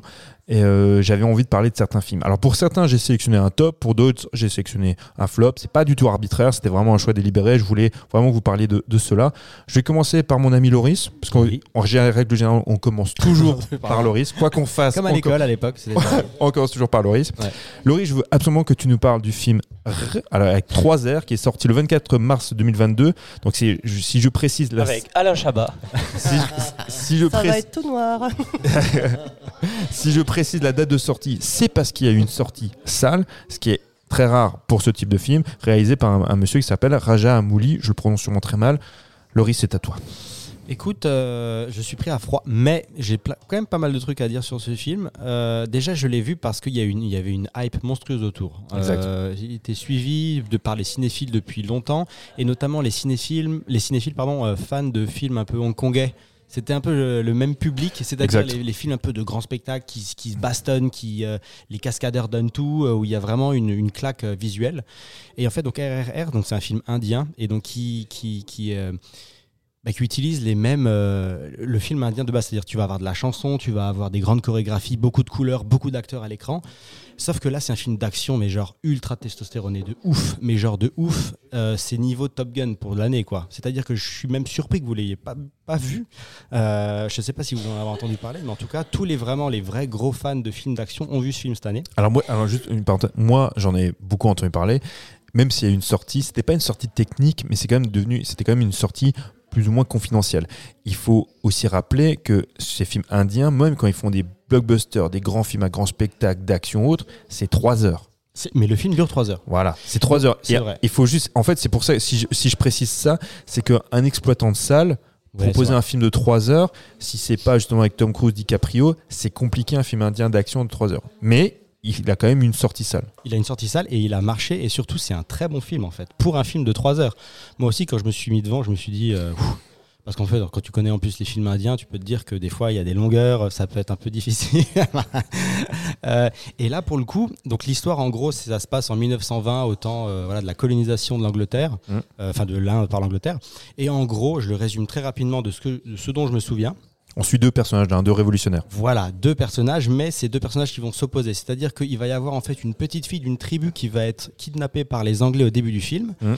Et euh, donc on va avoir une sorte d'esprit de la forêt ultra vénère, donc qui est représenté par un mec ultra baraque qui contrôle des tigres et des animaux, qui va aller à la recherche de cette petite fille. Et en face, il va avoir en gros le soldat euh, qui est indien aussi, mais euh, qui, est, qui représente l'armée anglaise, et qui va lui essayer de se battre contre ce mec-là, et qui est aussi ultra baraque et qui fait du genre du kung-fu en sautant. euh, Enfin bref. Donc en gros, vous allez avoir un- des scènes d'action complètement hallucinantes, puisque euh, comme beaucoup de films indiens, euh, ça, ça, sort complètement des, euh, euh, des trucs très euh, crédibles. Vous allez avoir des, euh, je sais pas moi, des, camions qui vont faire des, euh, des bonds de dizaines de mètres en l'air, ça va exploser, le mec va prendre appui sur le camion pour mettre une patate au gars d'en face. Enfin, c'est- ça, ça part vraiment dans tous les sens.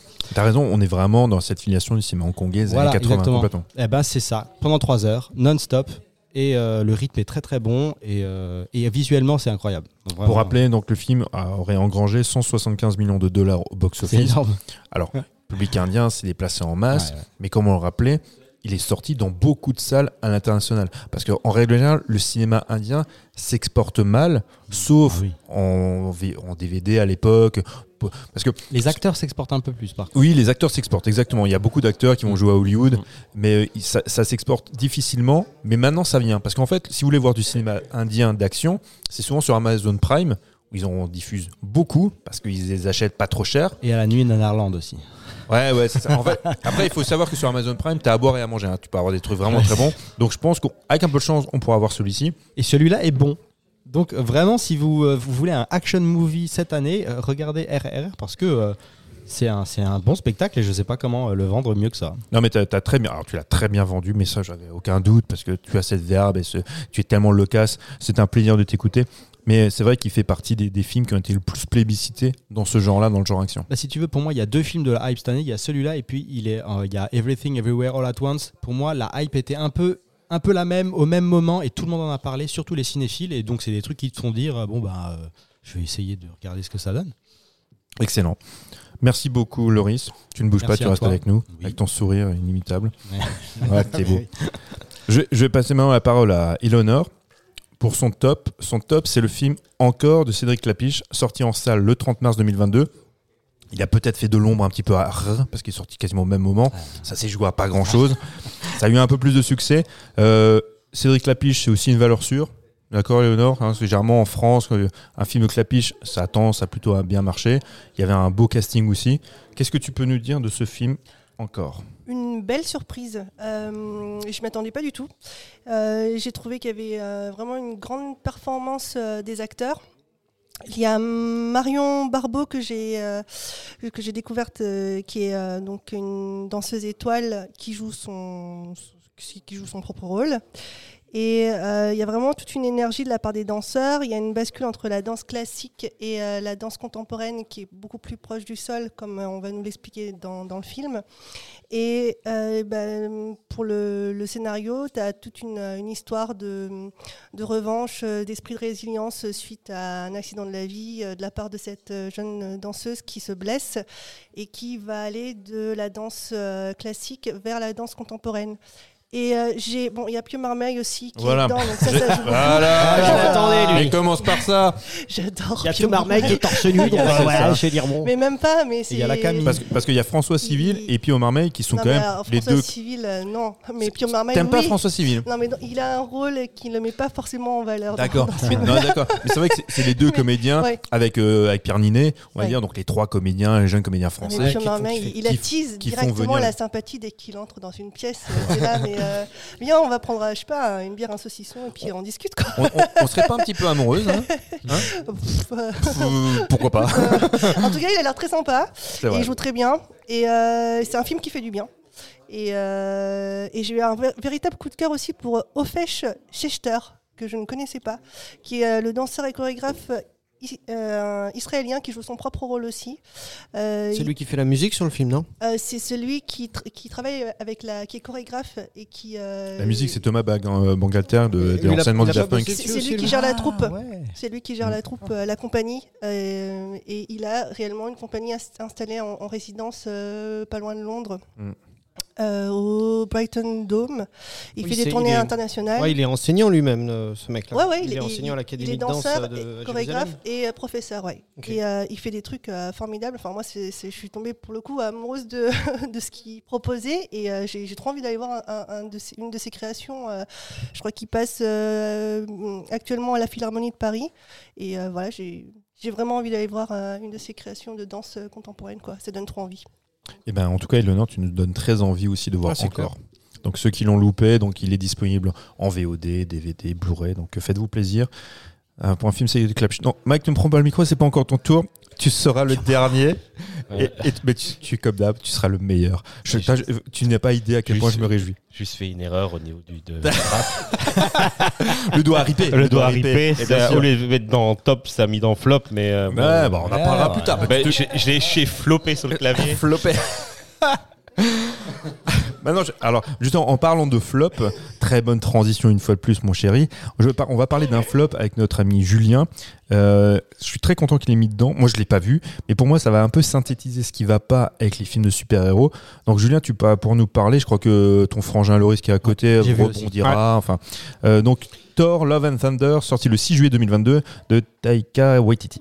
Ouais, bah écoute, oui, je l'ai mis dans mes flops parce que, comme je le disais tout à l'heure, il y a beaucoup de choses dont j'attends plus grand chose, et notamment le MCU euh, et tout ce qui va avec. Tu vois, mon- Mais ça fait combien de temps qu'on attend encore quelque chose ou qu'on n'attend plus du MCU Écoute, mais non, mais c'est comme les.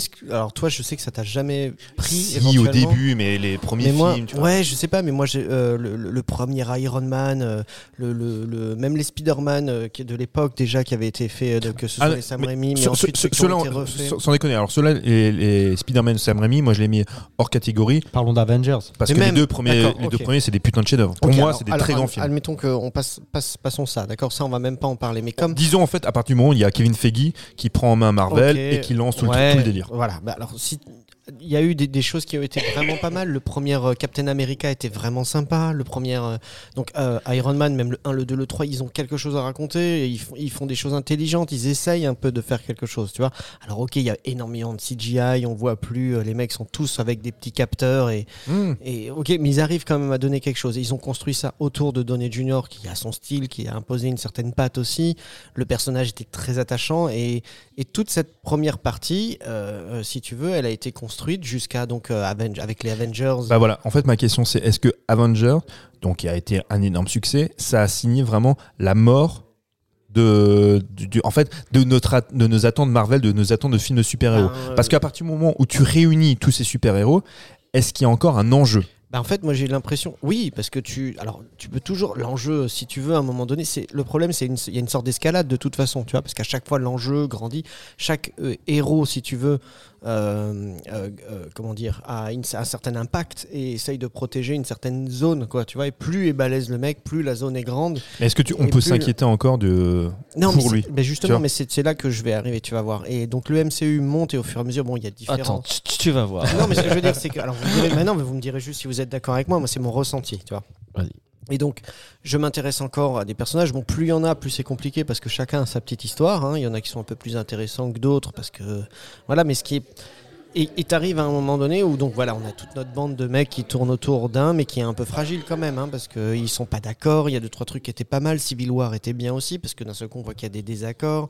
Ils ont essayé de traiter un truc qui était pas trop mal d'ailleurs. On en avait aussi parlé Mhm. quand on a parlé appelé de, de, Black Adam et des trucs comme ça Mhm. c'est de voir les, les dommages collatéraux dont on ne parlait jamais, tu vois. Donc il y a quand même un des épisodes, euh, je crois c'est l'âge d'Ultron ou un truc comme ça, où on essaye un petit peu de, de parler de ça et de montrer justement que euh, quand tu as les immeubles qui s'écroulent dans les films de science-fiction, bah, il y a des dommages collatéraux, on n'en parle jamais. Donc, euh, Ouais, comme par Le exemple euh, euh, Batman versus Superman. ou ça, voilà, tu vois, ça, à un moment donné, il y a, il y a quand même des, les mecs sont super forts, super machin, mais à un moment donné, vous ramenez quand même vos petites disputes peu chez nous. Mais ju- juste pour en revenir sur Thor, sur le personnage de Thor, est-ce que Thor, c'est pas le, le personnage, mis à part quand effectivement il est Avengers, il joue un peu de son charisme, ce côté beau gosse, c'est pas le personnage le plus naze? Qu'on ait vu dans les films. bah justement, est-ce que moi j'ai bien aimé Hein, avec Loris Thor, alors, Plat, plat au possible, hein, je veux dire, ce personnage. Parce que y a- au- là, on est là, on est quand même sur le sur le quatrième film, euh, Julien. Ouais, c'est est- ça. Mais je- alors Thor, autant euh, au début il était pas intéressant et dans Avengers et avec les Avengers et justement avec les autres autour, ça devenait un peu plus intéressant, justement parce qu'il y avait ce rapport euh, à la puissance, tu vois, où il est vraiment plus puissant que tous les autres et du coup il y a un vrai décalage par rapport aux autres qui, du coup, bah, je suis désolé, quand tu es un mec, euh, peu importe le pouvoir que tu as, quand tu es à côté de Thor, tu pèses pas grand chose, quoi. tu Mhm. vois. Et il y avait- il y avait quelque chose d'intéressant. Hemsworth le porte bien. euh, on a commencé à écrire bien pour lui, donc euh, il avait des bonnes répliques et c'était assez. Eh ben sympa. voilà, en fait, c'est surtout ça. C'est un personnage maintenant qui est devenu un personnage à réplique. Bah Et oui. c'est- Et c'est tout le problème en fait pour moi des personnages de, de Marvel, c'est que c'est la petite punchline, c'est le clin d'œil complice vers le spectateur et ça ça. raconte plus grand chose. Bah, ce qui est, c'est que tant qu'il y avait, euh, tant qu'il y a du répondant et qu'il y a autre chose et qu'il y a en fait un, un- le, le référentiel, tu vois, que tu prends, ça va apporter quelque chose dans un tout. Et là, tu es vraiment dans le 4. Et en plus, le Thor 1 était pas génial, le 2 était un peu meilleur, le 3 était un petit peu meilleur encore aussi. Et, euh, Oui. et tu arrives, et après aussi, parce qu'on développe d'autres personnages, on développe Loki, il y a eu la série Loki, Loki tu vois. sauve, Et euh, Loki sauve qui Thor. sauve Thor et qui carrément moi la série Loki ça doit être une de mes séries préférées parce que le personnage je l'aime beaucoup en fait bref Mais c'est Et on toujours, la a- même- c'est toujours la même chose. C'est comment. euh, c'est pas une histoire de super-héros, c'est comment tout est écrit autour d'eux. C'est-à-dire, comme tu vas le dire, les films. Un film Thor peut être nul à chier alors qu'une série peut être incroyable juste parce que les producteurs vont être différents, les scénaristes effectivement vont être différents et c'est ce qui s'est passé avec Loki. Ouais. Et là pour le coup, je sais pas ce qu'il a essayé de faire euh, Taika. Ah, et là, voilà, là- dis-nous, ouais, effectivement, Bah, pour cet épisode-là. et là on arrive Où le bas blesse. ouais on arrive à un moment où on- c'est la dérision totale c'est à dire que euh, plus rien n'est sérieux enfin je sais plus s'ils se prennent plus du tout au sérieux il y a des vannes toutes les 5 secondes qui sont absolument pas drôles il y a euh, C'est ce qui était déjà en germe, on va dire, Ouais. sur, le, sur Marvel depuis quelques ouais. temps. Mm. Et là, on va dire, c'est vraiment la quintessence du foutage de gueule, quoi. Ouais, Ouais. moi je l'ai vécu comme ça en fait Tu finis le film, je sais pas avec quoi tu ressors en fait. C'est ça le problème. Souvent, des fois, des Marvel, ça peut être nul, ça peut être concon, ça peut être ce que tu veux, mais à la fin du film, de certains Marvel, tu ressors avec quelque chose. Mm. T'as vu une séquence qui t'a que t'as apprécié, une baston que t'as bien aimé, au moins un truc. Franchement, dans celui-là, je crois que j'ai rien retenu de ce film en fait. Ouais, moi, j'ai pas vu le film. Mais même le Christian Bale méchant il, Ah oui, c'est vrai. pas, Donc, faut rappeler, il y a Christian Bale, il y a le retour de Nathalie Portman aussi. Ouais, alors Nathalie, ouais, pareil. Enfin, je sais pas, tout- ça sonnait un peu creux et surtout euh, pas, pas drôle alors que ça se voulait drôle, très très drôle, tout le temps drôle. Ça ironisait tout le temps. Voilà. Et euh, En fait, le moment, souci, c'est euh, ça. C'est c'est voilà. tellement sujet à ironie depuis de nombreuses années, les films Marvel. En plus, là, ils capitalisent un petit peu, et pour moi, c'est extrêmement cynique comme proposition. C'est ils capitalisent beaucoup sur aussi une certaine hype des années 80. Quand tu voyais la bande-annonce, Ouais. on Ah est oui. sur ces images très, très colorées, on joue là-dessus pour ah, se même dire, la voilà. musique, tout. hein. Mais c'est ça. Et donc, ça pue quand même le cynisme. Bah ouais, clairement. Donc, c'est vrai, on est vraiment maintenant dans une Bah, production. ouais. euh, C'est pas parce que tu me claques du SDS que ça fonctionne, quoi. Exactement. Alors que ça Voilà. fonctionnait avec le personnage de, euh, de, de- d'Iron Man, parce que Mhm. c'était Iron Man et parce Mhm. qu'il véhiculait tout ce truc-là et que on claquait ça derrière, bah, que ce soit la zik à. Iron Man ou que ce soit des zik comme ça, c'était son thème, c'était son truc. Là, pour aider à, si tu veux, à passer le truc, on l'a rapproché Thor de euh, Guardian of the Galaxy, dont la BO était exceptionnelle aussi, Mhm. parce qu'elle, elle, elle, elle, comment dire, elle rappelait aussi à cette époque un petit peu, et ça, ça avait été d'ailleurs un des points forts du premier Guardian of the Galaxy. Mais euh, et, et, euh, Moi- et malgré toutes ces, toutes ces choses, tu vois, qu'on essaye de faire, et ça, ça, ça, ça- à aucun moment ça fonctionne, ça prend pas, parce qu'il y a cet humour constant aussi qui, euh, qui, qui, bah, qui fonctionne pas. C'est tout. Moi, je l'ai pas vu, et euh, je me permets juste de rebondir sur l'univers Marvel parce il, y a que eu je pire, suis. il y a eu pire cette année. hein. Bah, je suis allé voir un Marvel et je suis allé voir un parce que c'est Sam Raimi. Je suis allé voir donc Doctor Strange in the Multiverse of Madness. T'es dans le haut du panier de Marvel de cette année. Et ben en fait, bah, tu fais très bien de dire ça parce que j'imagine qu'effectivement c'est le haut du panier et je- moi, je- ma déception était vraiment mais à la hauteur, tu vois, de non pas de l'attente, mais de plus que de l'affection que j'ai pour euh, Sam Raimi. Donc quand je veux voir ça, je me dis ils m'ont ils m'ont sodomisé mon Sam Raimi. Reviens Sam, qu'est-ce Bon, qui t'est arrivé? Il y a quand même certaines scènes où tu dis ah ça fait plaisir, c'est lui. sur Oui, c'est lui, mais Et globalement c'est Marvel. Oui bah oui. Ah, enfin. bon. T'as pas vu Morbius? Non, j'ai pas vu Morbius, je me suis pas imposé ça, mais euh, Ah, je, je peux pas, je peux pas. je- Si tu veux voir le fond du panier. euh, Non mais on- écoute, moi déjà, Jared Leto, c'est plus possible. Sauf quand il me fait, euh, quand il nous fait le, le film sur Je avec, de- avec Ridley vrai, Scott, le film de Ridley Scott quand on avait parlé Gucci. Quand il nous fait Gucci, il est tellement mauvais qu'il en est drôle. Mais à part ça, je peux, moi je peux dire arrête Jared Leto, j'y vais plus. C'est bah, pas possible. Bah écoute, c'est. En tout cas, tout ça pour dire, Marvel, Je- on- Ouais, ça devient dur, quoi. on t'encule. Marvel, Marvel. Peut-être qu'on fera quand même, allez, parce qu'on peut pas y échapper, peut-être que l'année prochaine, il y aura forcément au moins 15 ou 20 productions Marvel qui vont sortir. On en traitera peut-être d'une parce que des fois, bah voilà, on a envie de se faire du On mal. trébuche. Et puis, et puis, et puis, on a aussi envie d'être mauvais. Et quand on, a, on, on veut être méchant, bah, on prend toujours Marvel comme excuse. Donc c'est plutôt sympa. Donc Love- euh, Thor, Love and Thunder, hein, Ayesh. Pour moi, en tout cas, il y, a- ira pas. il y a des gens qui ont aimé. Je sais pas. Je, je- Qui, qui lève la doigt, qui lève le doigt, qui se nomme je sais pas. Il y a des gens qui aiment, mais moi, ça, ça a pas fonctionné. Désolé. Ok, bah tu te, ne t'excuses pas, c'est que tu es dans le vrai. Maintenant, on, je vais passer à mon ami à ma gauche, Thomas, pour euh, son top. Euh, son top, c'est réalisé par une dame qui s'appelle Maria Schrader. Tu as déjà eu l'occasion, ou tu vas avoir l'occasion. Je crois que tu nous parleras prochainement aussi de Maria Schrader. Euh, c'est pour le film I'm Your Man, qui est sorti le 22 juin 2022, qui était un, un de tes tops. Dis-moi en plus. Dis-nous en plus. J'adore la transition de passer après Thor sur un tout petit film allemand comme ça. mais euh, en mais voilà. effet, En fait, mais c'est c'est joue sur l'éclectisme de cette émission.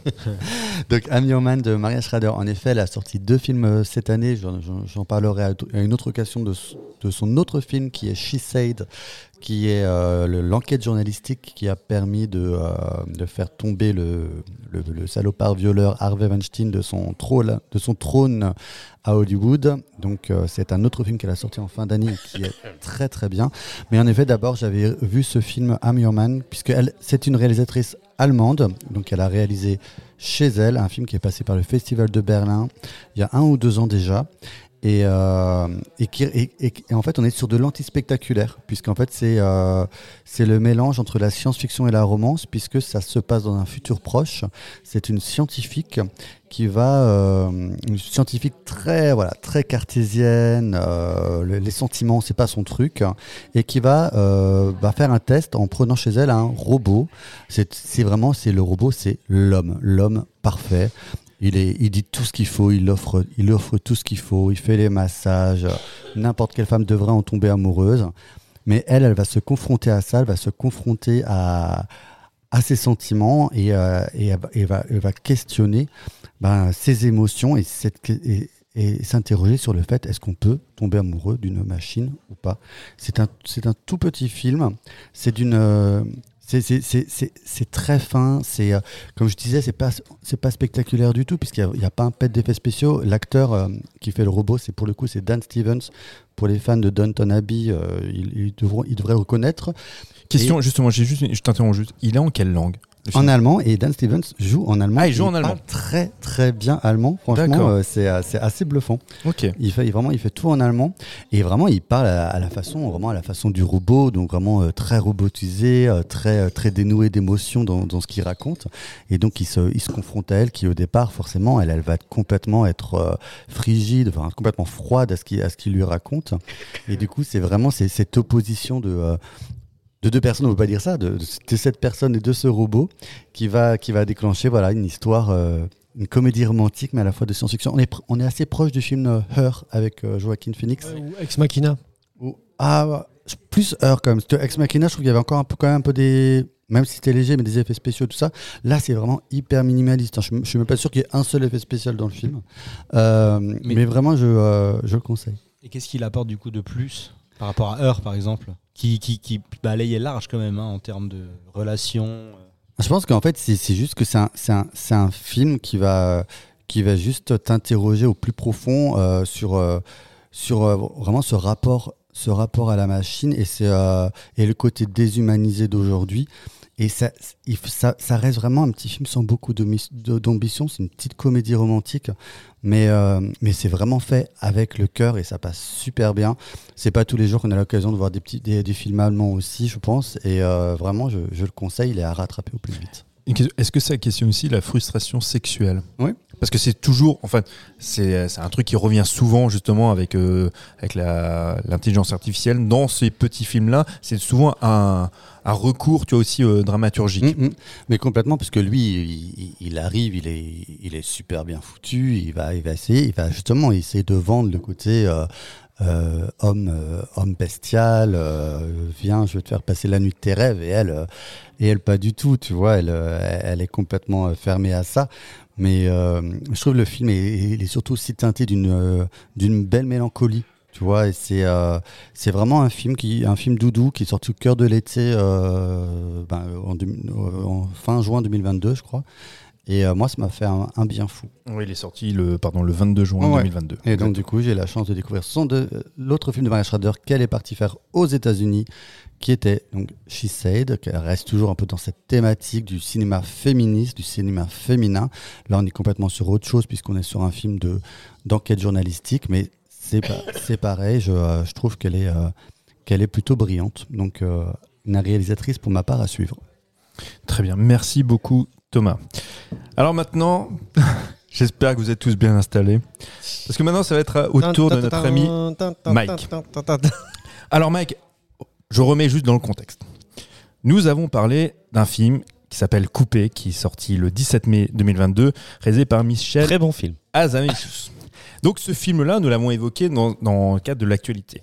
Vous remarquerez que jusqu'à présent, quand, quand j'ai pas donné la parole à nos camarades, c'était des films qu'on n'a pas eu l'occasion d'évoquer. Celui-ci, on l'évoque volontairement. Attends mec, c'est pas fini.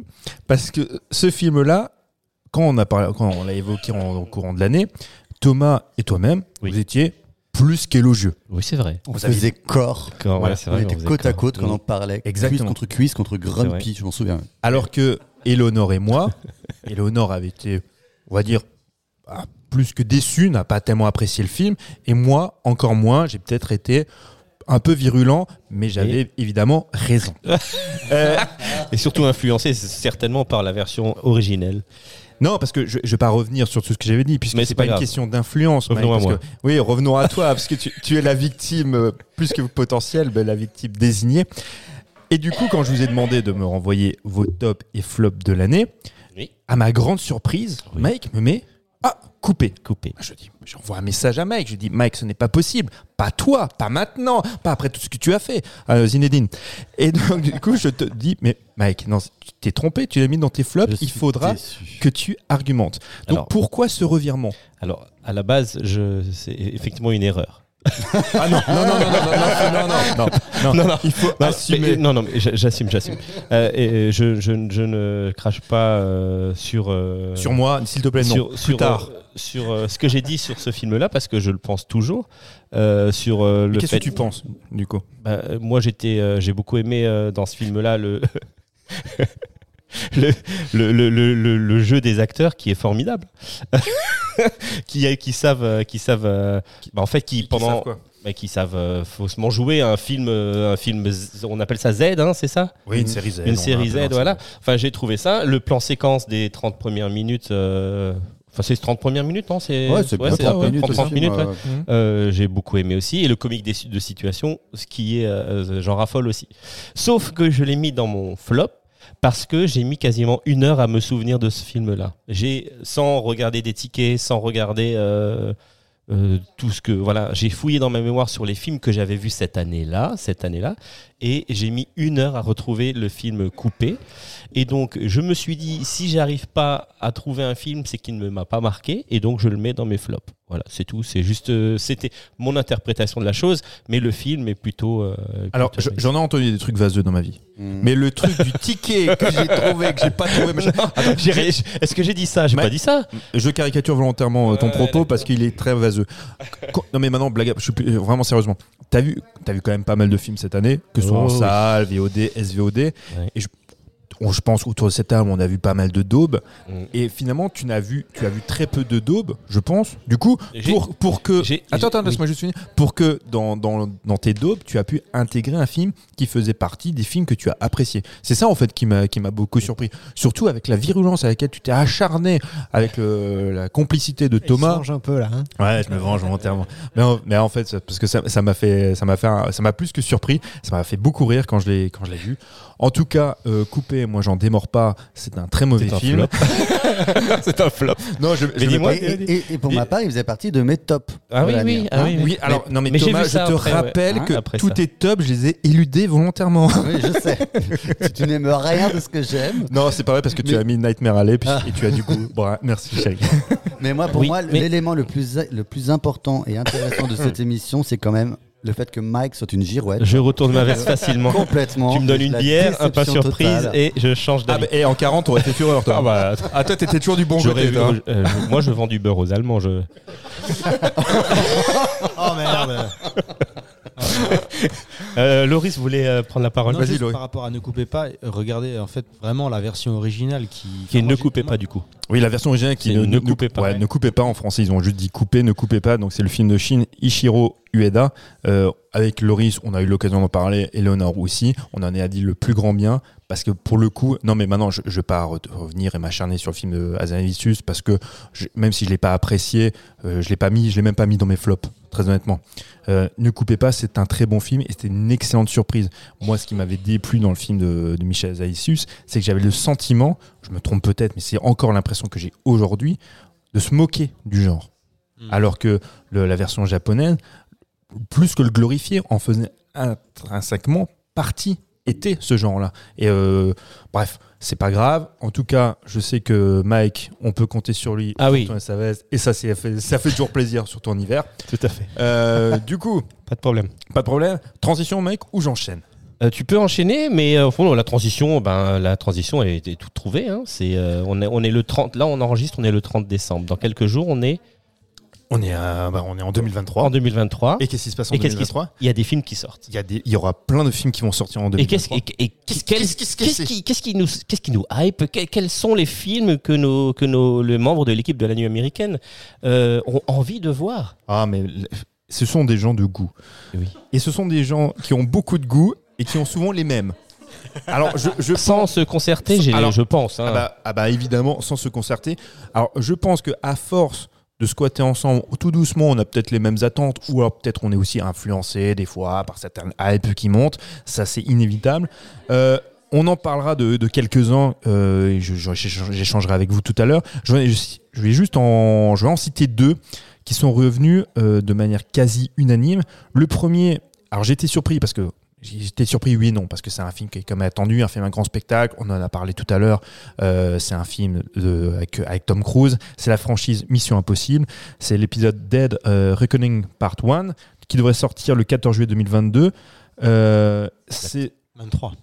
23, bien sûr, il y a oui. 23. Mais tu vois, je m'y ferai pas encore. Moi, je, je suis encore en calendrier de l'avant, donc je suis, j'ai- je suis beaucoup en retard. Euh, ce film-là, euh, bah, on, on a déjà plus ou moins parlé tout à l'heure, quand on a parlé de Top Gun. Je sais pas si vous voulez encore revenir dessus.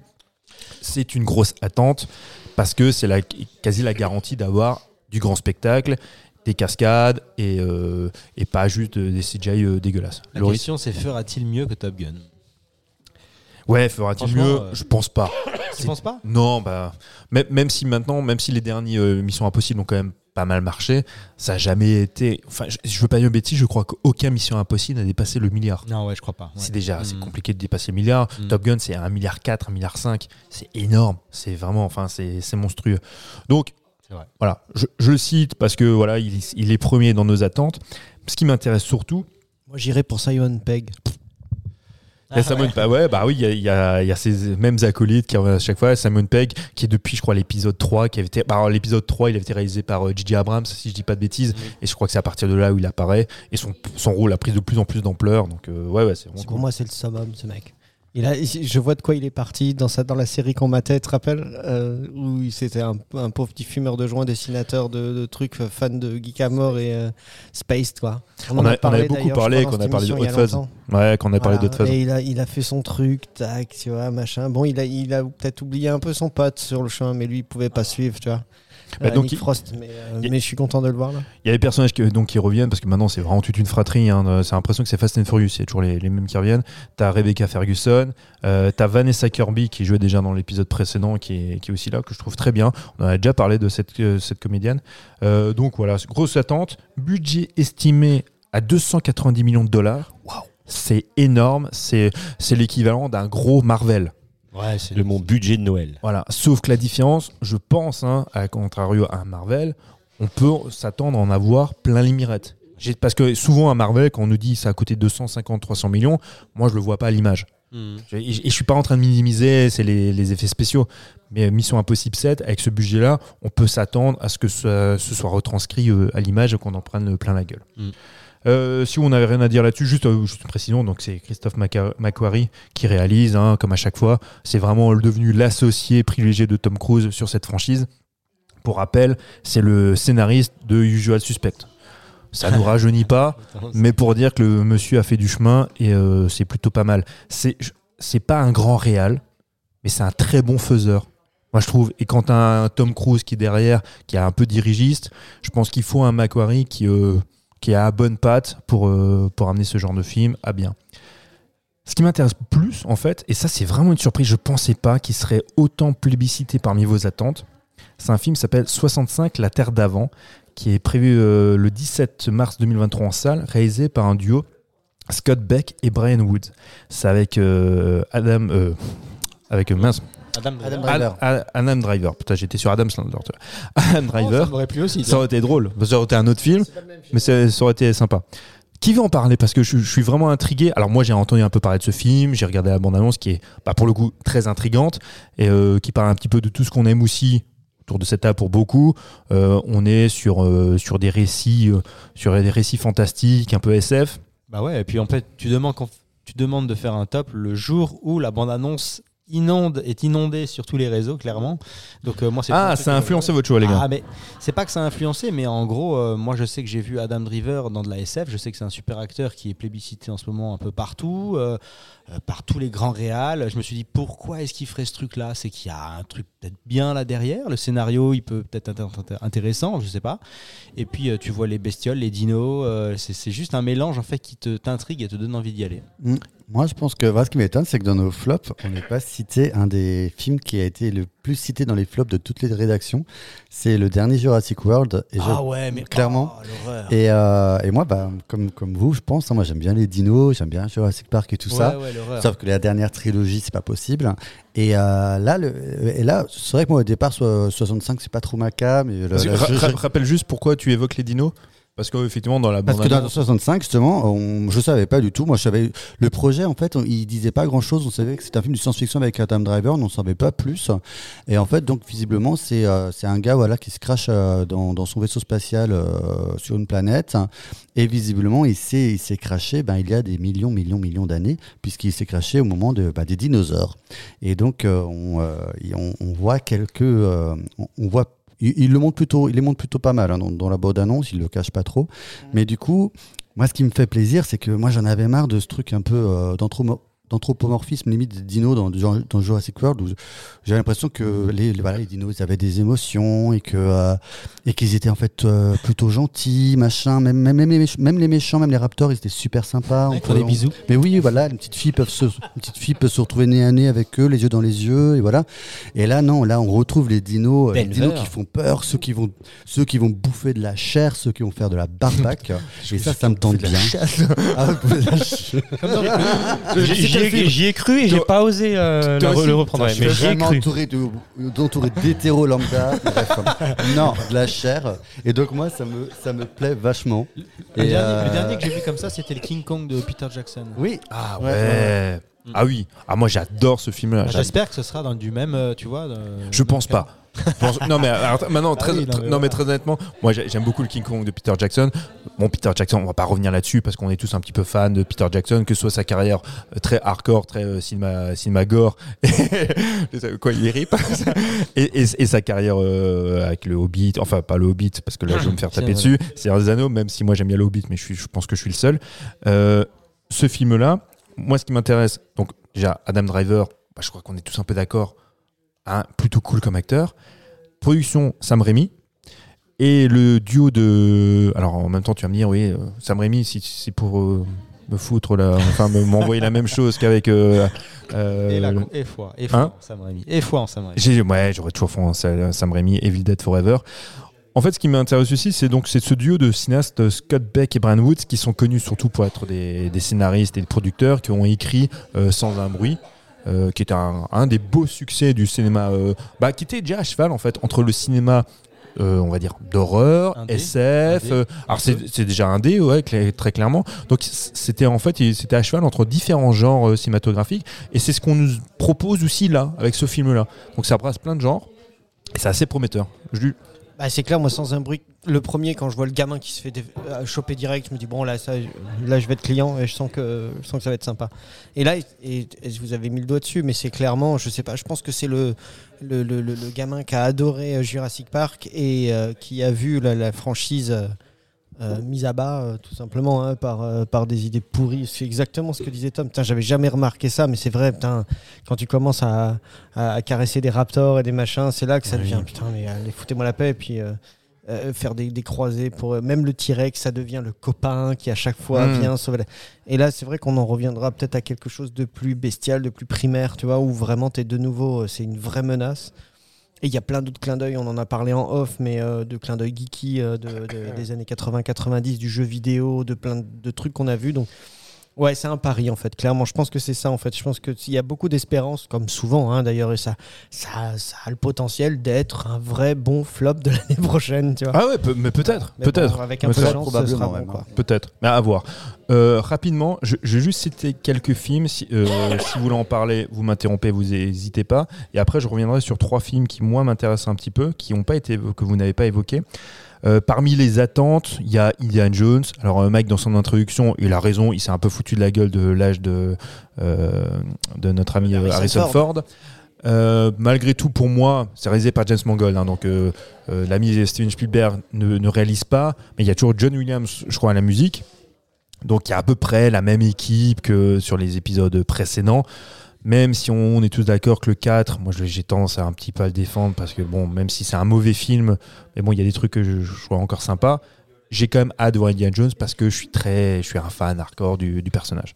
Donc, si quelqu'un a un mot à dire là-dessus, sinon on passe à la suite rapidos. Bah moi j'ai regardé, alors je m'étais promis de pas regarder euh, quoi que ce soit. Parce que Le teaser, euh, je, ouais, je m'étais dit, de toute façon c'est dégueulasse, mais C'est une daube, euh, qui va arriver. Je me dis non, je m'en fous, je veux pas regarder.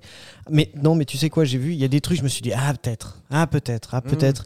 Et à la fin du teaser, il y a la scène avec le fouet à table que Mhm. t'as vu. J'ai dit ok non, ça va être de la merde. Ah, ouais. Et, je, je suis extrêmement divisé là-dessus. euh, euh, Mais on regardera quand même.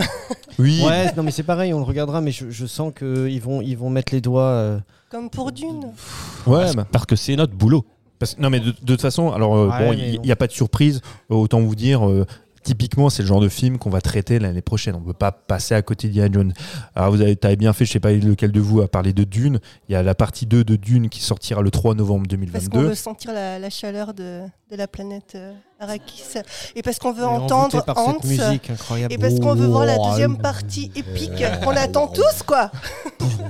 En- ah oui, bah, en fin de l'épique, oui, bah, tu fais bien de le dire parce que dans le premier épisode, euh, l'épique, euh, bah, on sait. On, Le premier on- épisode, il disait au bout de deux heures et demie, c'est le commencement. Oui, c'est vraiment ça. Ouais, bah oui, mais c'est là où on se réveille. Non, mais c'est bon, moi, autant vous dire, je l'attends pas du tout. Mais Alors vraiment, je, je- Ah, non, Même pas au tournant. non, non, parce que mais je pense que j'ai déjà dit tout le mal que je pensais du premier. Je Ah, vais je vais vais pas m'acharner sur le 2. J'irai le voir parce que je pense c'est pareil. Si forcément c'est un film qu'on va traiter, on peut pas passer à côté de, de Dune. Mais bon, voilà. C'est en fait, je pense que Dune comme Indiana Jones, c'est pour ça que j'en parle tout de suite. Ces deux-là sont deux films qui ont, bah, qui supposent quand même pas mal d'attentes et qui peuvent être euh, des grosses déceptions aussi. Tu vois, pour, et, ou au contraire, une bonne surprise. Voilà, à voir. Parmi les, films qui sont aussi euh, très attendus, il y a quand même le retour, alors c'est pas en salle, c'est sur Netflix, le retour de David Fincher pour un film de cinéma, non pas une série, c'est The Killer. Ça, on- enfin, je sais pas, moi, un on me parle, on me dit David Fincher revient pour faire un film. Bon, bah, moi, l'ai mis, en fait, c'est mon numéro un de mes attentes. Pour, Ouais, euh, c'est comme toi, il y a juste Fincher, ça suffit en fait. C'est ça. J'ai- En fait, alors forcément, j'ai regardé euh, ce que c'est. hein. Bon, tu- je crois que tu, tu m'en avais parlé un petit Mm. peu. Adaptation d'une bande dessinée française. Bon, j'ai- forcément, j'ai envie de gratter de savoir de quoi ça parle, mais un minimum, parce que je fais tellement trop confiance au monsieur que David Fincher, j'y vais les yeux fermés. Ouais, laisse-toi surprendre quoi. Ouais, ouais, clairement. Euh, euh, c'est avec euh, avec Fassbender. Exact. Ouais, ouais, ouais. Fassbender. C'est tourné en, par- en partie euh, à Paris. Euh, D'ailleurs, il y a une équipe, partie d'équipe euh, de, de prod qui est française. Je crois que le décorateur, ça c'est des Français. Enfin, Est-ce que le fait que ce soit Netflix pourrait foutre les boules? Je pense pas, hein, puisque Fincher il est relativement libre. euh, bon, il a fait sa série qui était super, Mindhunters. Mmh. Ouais, que, bah, Donnez-moi la fin. Que euh, ça pourrait être, euh, je sais pas, tu vois euh, Après, non, bah, je, je pense pas parce que moi j'avais, bon, on avait, on parlait, c'était quand il y a deux ans quand il a fait Manque. Moi j'ai adoré Manque. C'est donc sur, sur Mankiewicz. J'avais adoré ce film-là. Il est, il avait une liberté totale pour ce film. Ouais, ça- un film qui était quand même très compliqué. Hein, ça n'a pas, Pas- ça a pas marché de ouf. hein. C'est un film, euh, bon, beaucoup l'ont pris un petit peu comme un film véhicule à Oscar. C'est un film qui n'était pas évident. Donc The Killer, on est plus sur un retour Zodiac, Seven, Hmm. Mindhunter, comme disait euh, Jules. On est plus dans cet esprit-là. Donc quoi, aussi, on l'attend, Fincher. Hmm. Donc Fincher plus un film euh, de tueur en série. euh, bon, t'as On est bon, on regarde. T'as en- t'as envie d'y aller, vraiment les yeux fermés. Hmm. Euh, sinon, à part ça, il y a, bah, je sais plus qui l'a évoqué tout à l'heure, il y a le Fable, The Fablemans. Euh, c'est toi, Tom, qui en avait parlé. Donc, c'est le film de Steven Spielberg, moi, que j'attends avec impatience. Bon, voilà, euh, on Qui sait va- déjà. Qui marche pas, c'est ça? Voilà, comme disait Tom, qui, Qui marche marche pas. Mais on, est, on continue. euh, de, et on a eu en 2022 plusieurs films euh, qui, qui il y avait cette, cette tendance des cinéastes qui, qui aiment raconter le- leur enfance. Je pense notamment à Paul Thomas Anderson avec Licorice Mhm. Pizza. Il y en a eu, il y en a eu quelques autres. Que, Bah, Armageddon Time. Armageddon. Time, voilà. Et euh, donc là, on continue puisque Spielberg, bah, en effet, euh, bah, parlait de son enfance et de, de- de son rapport au cinéma, comment il est, il est, il est devenu le, le jeune cinéaste qui deviendra plus tard le grand cinéaste. Donc euh, moi, ça me façon bon déjà de base, un film de Spielberg, ça me hype. Ah oui. Et euh, en plus là, euh, un super casting, Paul Dano, Michelle Williams, donc moi tout Mm. que des acteurs que j'aime. Donc ça sort fin février, j'y fonce. Moi, moi, en fait, pour te dire, et bon, c'est une erreur de ma part. Là, pour le coup, j'ai un a priori hyper positif. Donc, j'y vais en déjà en, en moonwalk. quoi. Je suis trop content d'y aller. Euh, je, je veux juste te Les parler. critiques sont dithyrambiques. Mike, tu veux dire quelque Non, chose non, je- il y a le film Killers of the Flower Moon. Ah bah, Martin Scorsese. Et si tu permets, en fait, je voulais juste dire. Ah, mais- d'accord. Eh ben, et c'est pas grave, mais tu fais bien, mais interromps-moi et t'as raison. C'est quoi, je vais faire une association en fait avec ce film-là et aussi j'aurais dû faire peut-être avec The Killer, mais bon, tant pis. C'est un film qui est, qui est dispo sur Apple, euh, Apple TV+. Euh, à partir Ah en oui. fait 2023, on n'a pas encore de date de sortie, enfin de diffusion sur euh, chez, sur Apple TV. C'est en fait le gros problème euh, depuis quelques temps. Là, Fincher, pareil, c'est un deal avec Netflix. Scorsese, son film précédent, c'était avec Netflix aussi, The Irishman. Là, c'est un film avec Leonardo DiCaprio, réalisé par Scorsese, qu'on pourra pas voir en salle. Alors, Sauf. En, France, normalement, Pa- Paramount a déclaré euh, qu'ils euh, qu'ils allaient le sortir en, en salle en France. Alors, moi, pour l'instant, j'ai pas vu de date de sortie. Donc, effectivement, il y a apparemment la Paramount qui pourrait s'engager en tant que distributeur. Euh, J'en suis pas sûr, moi. Très. Depuis que la Paramount, en plus, maintenant, est devenue une espèce de concurrent aussi sur la SVOD, ça devient de plus en plus compliqué. Donc, c'est pas certain. Enfin, on verra. En tout cas, c'est quand même une déception si on peut pas avoir un Scorsese en salle, surtout à DiCaprio. C'est Euh, drôle. Ouais, vas-y. Non, non, c'est drôle parce que c'est lui qui était le premier à défendre absolument le film en salle et maintenant il, il se met à vendre des films à- Bah, en VOD. Ouais, mais pourquoi Il retourne sa veste quand Ah même. non, non, pourquoi? Parce que parce que personne veut investir. Irishman, Bah ouais, il a- mais il- non mais Irishman, il a dit aussi. Irishman, s'il n'y avait pas eu Netflix, j'aurais jamais pu faire le film. C'est hallucinant. Parce que plus personne veut mettre un copec sur Scorsese. Et The Irishman, ça n'a pas été un gros succès non plus sur Netflix. hein. Sauf que, alors, euh, on, on- c'est vrai que ça fait un moment qu'on parle de, tous ces grands auteurs qui partent sur les, les plateformes, notamment sur Netflix, pour faire les films qu'ils n'arriveraient pas à faire en studio. Euh, Netflix a quand même cette année euh, un peu revu sa politique et a, a décidé d'un peu cuter le, le budget, euh, le budget cinéma et notamment le budget des films, on va dire, euh, véhicules à Oscar. Je pense à Jane Campion, des choses comme Mm, ça mm, mm. parce que c'est des films, ils se rendent compte que ça, ça rapporte beaucoup moins bien que, que leurs séries phares Oui, qui non. sont des, euh, des- des grosses locomotives. Ouais, non mais tu as tout à fait raison. En fait, il voulait se légitimer euh, par rapport à la critique, à l'institution, en donnant du pognon à ses réals. Ça faisait venir des Oscars, mais au bout d'un moment, et on le voit Netflix avec sa politique, on en parlera peut-être tout à l'heure. euh, la politique de Netflix maintenant, c'est faire euh, bah, rentrer du pognon parce qu'ils voient quand même qu'il y a à peu près 100 millions d'utilisateurs qui ne payent pas Netflix. Eux, ils dépensent des millions sur des films qui rapportent plus grand chose. Mm. Donc là, ils sont en train de revoir leur position. Bon, ça peut s'entendre, tu vois, si tu es dans leur godasse. Tu veux dire quelque chose, euh, Jules? Non, non, mais c'est vrai je- que ça me fait réfléchir en fait ce que vous dites sur la, sur la politique de Netflix, parce qu'on on, on en parlait. Moi, j'avais lu ça quand, euh, par exemple, sur Besson et sur EuropaCorp, euh, c'est-à-dire qu'il est capable de sortir des bouses qui vont, qui vont engranger énormément d'argent, mais ça permet, c'est ça qui va permettre aussi de filer du pognon à d'autres gens qui peuvent faire ou avoir des idées Non, mais qui ça- sont plus. non, mais ça, euh, c'est un système de studio. cinéma, Non, vois. mais voilà, ça, le problème, c'est que c'est dommage que Netflix s'inscrive pas là-dedans, et en fait, je me rends compte que ça n'arrivera pas. mais non, mais en vous écoutant. Vois, je me disais, ils auront leurs séries, parce que les séries, ok, ils ont des bonnes séries, mais ça s'essouffle aussi assez rapidement. Et généralement, tu as une bonne idée, ça dure une saison. Euh, quand ils tirent sur la ficelle, saison 2, saison 3, saison 4, tu t'emmerdes profondément, quoi. Non mais il faut, faut comprendre que Netflix, euh, alors moi il y a beaucoup de films qui sont sortis Netflix que j'ai moi-même plébiscité. Netflix c'est un cahier des charges, Netflix. Euh, quand tu fais un film Netflix, il faut que dans les 5 ou 10 premières minutes, il y a un événement qui se passe, une scène d'action, un revirement, tu vois, un, un coup de théâtre, peu importe, il faut que dans les 10 premières minutes, le spectateur soit happé. Parce qu'à la différence de la salle où tu es cloué à ton fauteuil pendant deux heures et si tu t'appelles Mathieu, éventuellement tu peux t'endormir, mais sinon, si tu es devant sur ton canapé, tu zappes, Ouais, tu passes à autre chose. Donc du coup, maintenant, les, les productions Netflix sont de plus en plus en fait déterminées par rapport à ce ch- des charges là, et parce que c'est pas un studio vertueux. On l'avoue, à un moment donné, même moi j'y ai cru. Je me suis dit, si c'est un putain de studio vertueux, et comme tu disais, comme le faisait la Warner ou autre, ben tu, tu produis des gros blockbusters qui vont faire rentrer du pognon, et à côté de ça, avec la division, ce qu'ils appelaient c'est la division prod indé, et ben, tu faisais des films un peu plus risqués. Mais euh, là, on se rend bien compte que ça va plus être le cas. Donc euh, c'est pour ça que même les Scorsese, même t'imagines, tu t'appelles Martin Scorsese, t'as. DiCaprio, tu trouves pas de capitaux. Juste pour rappeler, et ça c'était il y a quelques années, quand avec DiCaprio il fait euh, Le Loup de Wall Street, qui a été un énorme succès, ils ont pas trouvé de pognon. Ils ont, ils- le pognon, ils l'ont cherché à droite et à gauche. Il n'y a aucun studio qui a voulu investir 100 millions pour un film avec, euh, de Scorsese et avec DiCaprio. Il y a eu retour sur investissement qui a été doublé, hein, ça a été un gros gros succès, mais c'était compliqué pour trouver du pognon. C'est quand même hallucinant. Ouais, c'est c'est clair. Mike, tu veux dire quelque chose? Non, tu Mais du coup, j'ai juste. Alors, on- très rapidement, il y a Oppenheimer qui est le prochain film de Christopher euh, Nolan. C'est quand même dingue parce que même si son film précédent avait été un peu compliqué, la réception a été compliquée, il y a toujours de l'attente pour un film de Christopher Nolan. Euh, Il y a aussi un. Alors, il y a moi, il y a, y a un film. Alors, ça, je suis très content.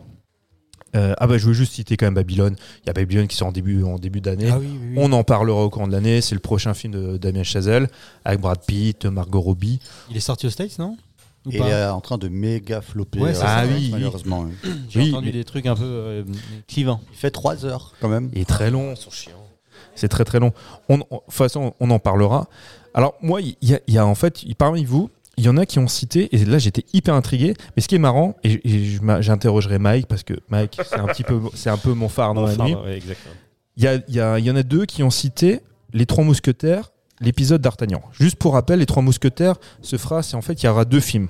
Le premier, c'est d'Artagnan, qui sortira le 5 avril 2023. Donc, il a été cité par deux personnes. Donc, on n'a pas encore vu le film. Donc, il peut y avoir une attente. Et Mike, lui, m'a cité les. Trois Mousquetaires. Milady, qui sortira le 13 décembre. Donc, il m'a déjà cité l'épisode 2 sans avoir vu le premier. Mais j'anticipe. Pourquoi euh, c'est ça. Mike, il dit le premier, je suis pas sûr, je le sens pas. Par contre, le mais 2, il y a- Milady, il y a une meuf, pas de problème. non, Donc, c'est- voilà. c'est- Oui, non, mais tu voulais t'expliquer? Non, non, non. Non, c'est pas C'est une erreur, c'est le doigt qui a ripé une fois qui de plus. ripé.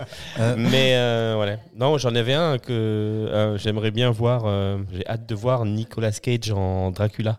Mais si, alors, si- voilà, si tu veux, on en parle après, parce que juste Thomas Ah, voulait ok. enchaîner sur. euh, Les Trois Mousquetaires, alors moi à la base j'étais pas du tout du tout intéressé, pas du tout hypé. J'avais vu comme beaucoup de gens la- l'horrible couverture de première qui avait, euh, qui avait tourné il y a quelques mois, qui était hyper kitschou. Bah, D'ailleurs, on, avec- on retrouve quand même tout- toutes les Rolls Du cinéma français, hein, puisqu'il y a... Alors, ça, elle a fait très polémique, justement, parce que c'était l'avenir du cinéma français, Ouais. c'était que des hommes. C'est ça. Et Ah donc oui. euh, dans, dans les, les- euh, on, on retrouve quand même Duris, Romain Duris, Vincent Cassel, puis Omar Maille encore une fois. Euh, Et est contente. François Civil, François Civil encore une fois. Et donc c'est Eva Green qui fera en effet Milady. Et euh, moi au départ voilà, ce- le- la, la- la couverture me, me débectait plutôt. Le, euh, après c'est vendu comme un énorme blockbuster. hein. ça va vraiment être vendu à l'international. Le, le- je crois que le film a coûté très très très cher. C'est une des plus grosses, euh, une des plus grosses productions de l'année. Et en fait ce qui s'est passé, c'est que ben il y a un mois de ça, ils ont sorti la bande annonce. Et je pense que comme moi, parce que quand j'ai vu les commentaires euh, par-ci par-là sur YouTube ou sur les réseaux sociaux, bah, tous euh, les commentaires étaient plutôt positifs en se Mhm. disant putain ça a l'air pas mal quand même Ouais, ce bah, la bande annonce fait bien le taf. hein. Franchement, ça a fait, elle fait vraiment bien le taf. Mm. Elle, elle vend vraiment bien le projet. On, ça montre du spectacle, de, de- voilà, de, mais vraiment un, un spectacle à, à la hauteur du, du- du cinéma américain. Mhm. Donc pour le coup, moi, je suis plutôt intéressé et euh, très très enthousiaste. C'est intriguant. ouais, Moi, je, je reviens juste que- sur ce que tu as dit, et qui est très juste, et qui pour moi, en fait, c'est un- c'est une notion qui est hyper importante. C'est quand tu vois la photo, alors je- euh, donc il y a la, y a fa- fa- fameuse couve où il y a tous les, tous les mecs, mais il y avait aussi les photos de tournage où tu voyais en fait les gars en costume. Euh, C'était un peu risible. Du moins, tout le monde s'est foutu de la gueule de voir les comédiens dans ces costumes d'époque. Quand tu vois la bande-annonce, Ça claque. eh ben ça claque. Parce qu'il faut rappeler un truc, c'est que le cinéma, c'est un effet spécial à lui tout seul. C'est que quand tu vois un mec qui est déguisé en, D'Artagnan, avec l'éclairage et avec la mise en scène, ça marche. Si t'as un putain de projo et un mec qui te fait une photo euh, juste pour une couve de magazine, c'est ri- ridicule, c'est à la limite du cosplay. Mais c'est tout l'intérêt du cinéma, c'est de faire d'embellir ou de de rendre en fait de rendre plus fulgurant des choses qui puissent paraître anodines. Donc voilà, je suis très content en fait euh, que que que t'aies parlé de ça. Effectivement, même moi qui était un peu, enfin, j'étais un peu, je faisais partie des connards un peu moqueurs. J'ai vu la bande annonce, ça m'a un peu calmé et ça me donne même envie de, voir le film. Euh, là, on a parlé des, films du du panier. Et y a, ce qui est bien, ce que j'aime chez vous, c'est que vous avez des attentes euh, qui puent du cul et j'ai les mêmes attentes que vous. On a des âmes un peu euh, fond de panier. Mais c'est ça, hein. parce qu'il faut pas oublier, qu'on- c'est pour ça qu'on parle souvent aussi du cinéma bis et du cinéma d'exploitation. C'est aussi notre cam. Là, on fait un peu les malins avec des Oppenheimer, des machins, des David Fincher, parce qu'on veut se la branler un petit peu. Mais on aime aussi des films qui s'appellent Crazy Bear. On a envie de voir aussi Renfield avec Nicolas Cage qui Non. se prend pour un vampire. Pour Dracula. Il n'y a que Mike qui veut le voir celui-là. Ah, mais moi, aussi- mais Mike, Mais mais moi aussi, je veux le voir. Ah bah oui. Non, Nicolas Cage qui, euh, qui se prend pour Dracula, t'as Nicolas Hoult qui joue euh, Renfield. C'est une énième variation autour du personnage de Dracula. Alors moi, je suis fan du roman de Bram Stoker, donc dès qu'il y a des vampires euh, et Dracula, j'y vais parce que voilà, euh, ça, ça me fait plaisir. Voir euh, quand j'ai vu les photos de tournage, tu les as vues, Mike? Euh, non. peu- non, bah, c'est un peu ridicule. J'ai vu, oui, j'ai vu Skage en Dracula, c'est tout ce que Ouais, c'est un peu naze. Un peu naze. on a envie d'y aller parce qu'au pire, on va bien se marrer. Eh oui. Donc, Mike et moi, on ira voir Dracu- euh, Renfield. Renfield, hein, ah oui. bien sûr. Euh, je pense qu'on sera aussi quelques-uns à voir euh, Crazy Bear, dont le titre initial, euh, je sais pas si c'est le titre de travail ou je sais plus, il s'appelait, c'était Cocaine Bear, qui veut me pitcher l'histoire qui est quand même exceptionnelle et qui, qui adapté, plus ou moins inspiré d'une histoire vraie. Alors pour le coup, le seul truc que moi j'en sais, c'est donc euh, des gens qui vont camper euh, dans la forêt et ils sont attaqués par, Par un ours. ours qui a pris de la cocaïne. Mais donc il a pris de la cocaïne, genre il l'a sniffé parce que les mecs prenaient de la drogue et puis il a, il Mais a il- sniffé une tente, Il l'a sniffé. Il sniffe la cocaïne ouais, d'accord.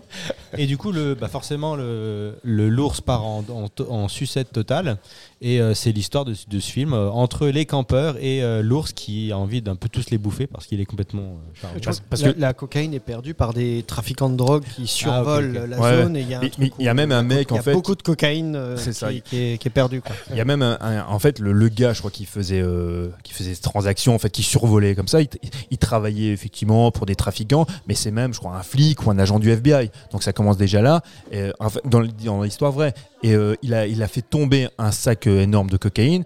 Lui a voulu le récupérer, il est sauté en parachute, il s'est croûté. Le sac de cocaïne est tombé, il a été récupéré par un ours qui était complètement foncé.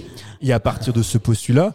C'est un film, on est un peu dans le slasher, on est en film, film. T'imagines IRL un ours sous coke Genre déjà un mec sous coke comme Ouais, c'est chaud. moi. Et Ah un, oui. un ours qui a plus peur de Non mais qui Ah a oui. déjà peur de rien en, dans- en soi. on, on peut faire un film avec tout en fait. Ça, ça prouve qu'on peut faire un film avec n'importe quelle histoire. Ouais, mais. Non, mais oui. Ouais, ouais, clairement. Parce que le après, va pas être genre dégueulasse. Pour l'instant, ça va. J'ai vu la bande annonce et euh, C'est drôle quoi. Ouais, c'est drôle. On, bah, on sent bien que c'est pas un vrai, un vrai ours, mais euh, c'est plutôt pas mal. Ah bon bah ouais, mais oui, mais en fait, ce qu'il y a, c'est que moi, je- bah, on a déjà parlé plusieurs fois. Quand c'est un animatronique et que t'as l'impression que c'est un vrai ours, quand même, tu vois, même Ouais, si tu sais que c'est sens, faux, ouais. ça peut, le- ça peut marcher. Là, c'est du CGI, mais euh, c'est pas grave. C'est réalisé par Elizabeth Banks. Et euh, franchement, allez, avec Kerry- oui, il y a Kerry Russell.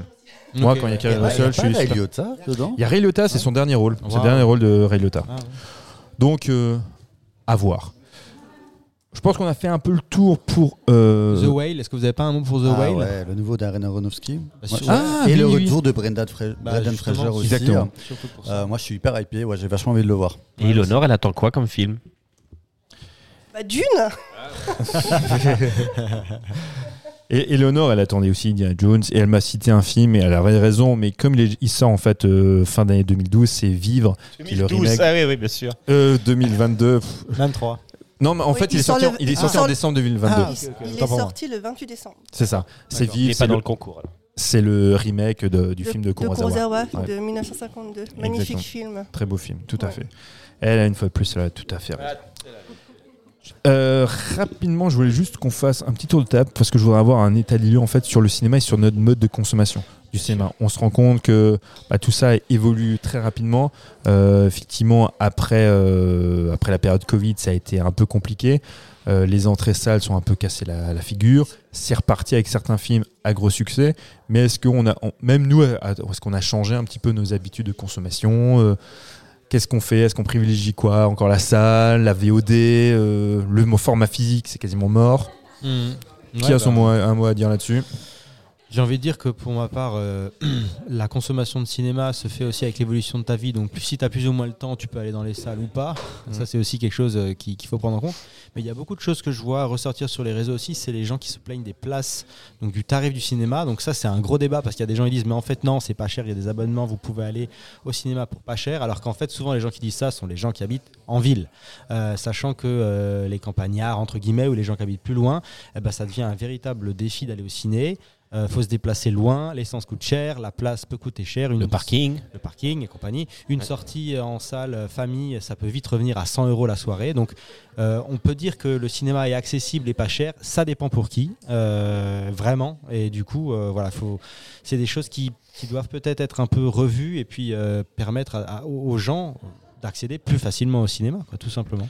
Ju- Juste, euh, si vous voulez bien, ju- juste pour parler chiffres, en fait. Alors, euh, l'année 2022 se termine avec 150 millions d'entrées. En comparaison avec 2021, Covid euh, oblige, on était à 96 millions. Ok. Donc, c'est plutôt pas mal. Euh, c'est plutôt pas mal avec ce qu'on a vécu, mais il faut juste. 2021, la- les, les salles étaient fermées pendant 4-5 mois aussi au début de l'année. Ah oui, non mais, non, mais, non mais complètement. C'est pour ça que je dis, voilà, 150 millions par rapport aux 96 millions, c'est plutôt pas mal. Mais il faut, par contre, il faut comparer ça avec une année complète, normale, avant Covid. Euh, on était aux alentours plutôt des 200, 210 millions. Ouais, Donc avant Covid. Donc il y a quand même une perte de 60 millions, alors que depuis cette année, on peut retourner en salle plutôt sereinement, on va dire, au du coup, ou du moins sans contrainte. Mhm. Donc c'est- comment s'explique quand même ce différentiel? Est-ce qu'effectivement c'est un changement d'habitude ou Tu peux pas écarter les plateformes VOD, déjà, ça c'est clair. hein. Je Ouais. pense que la démocratisation, bon Netflix on n'en parle même pas, mais toutes les autres qui arrivent, euh, je veux dire Disney+, Amazon, euh, Paramount Plus. Paramount+, non mais il y en a, il y, en a, il y en a, il y en a une chier. On sait, et d'ailleurs il va y avoir un problème parce que euh, il va commencer à y avoir une, une grosse concurrence. Ils les, les- les plateformes vont plus trop savoir comment retenir leur contenu. Il va y avoir un problème sur euh, comment acquérir un contenu pour en faire de l'argent. Euh, et continuer à garder les gens abonnés quoi parce que euh, les abonnements en fait sont relativement peu chers en ce moment hein. Faut- on, on s'en rend pas compte mais Netflix qu'on paye 15 balles c'est rien par rapport à ce qui peut nous attendre euh, les années qui viennent Euh, et notamment euh, les trucs tout cons genre Amazon etc donc ça va augmenter les prix c'est sûr parce que euh, la charge serveur peuvent pas tenir ils peuvent pas tenir ils sont pas rentables Netflix par exemple sont pas rentables ils ont jamais gagné d'argent C'est pour ça que Netflix a augmenté aussi ce tarif de 3 euros si tu partages, si tu partages tes codes. hein. Il y a Exactement. aussi tout ce truc-là parce que Netflix estime qu'il y a 100 millions d'utilisateurs de Netflix qui ne payent pas d'abonnement. Ouais. Et Disney, Disney Plus, par exemple, se rend compte qu'ils ils font pas d'argent. Euh, ils sont même dans la merde. Ils se rendent compte que ça marche pas et que euh, ben, il va falloir changer. Soit ils vont augmenter drastiquement les prix, soit ils vont revoir la formule. Ils vont faire du X. Ce- Cependant, cependant, Faire du porno. ce- cependant, c'est vrai que c'est toujours un peu l'argument auquel les gens pensent la, le, le cinéma, la salle du cinéma marche moins à cause de la plateforme.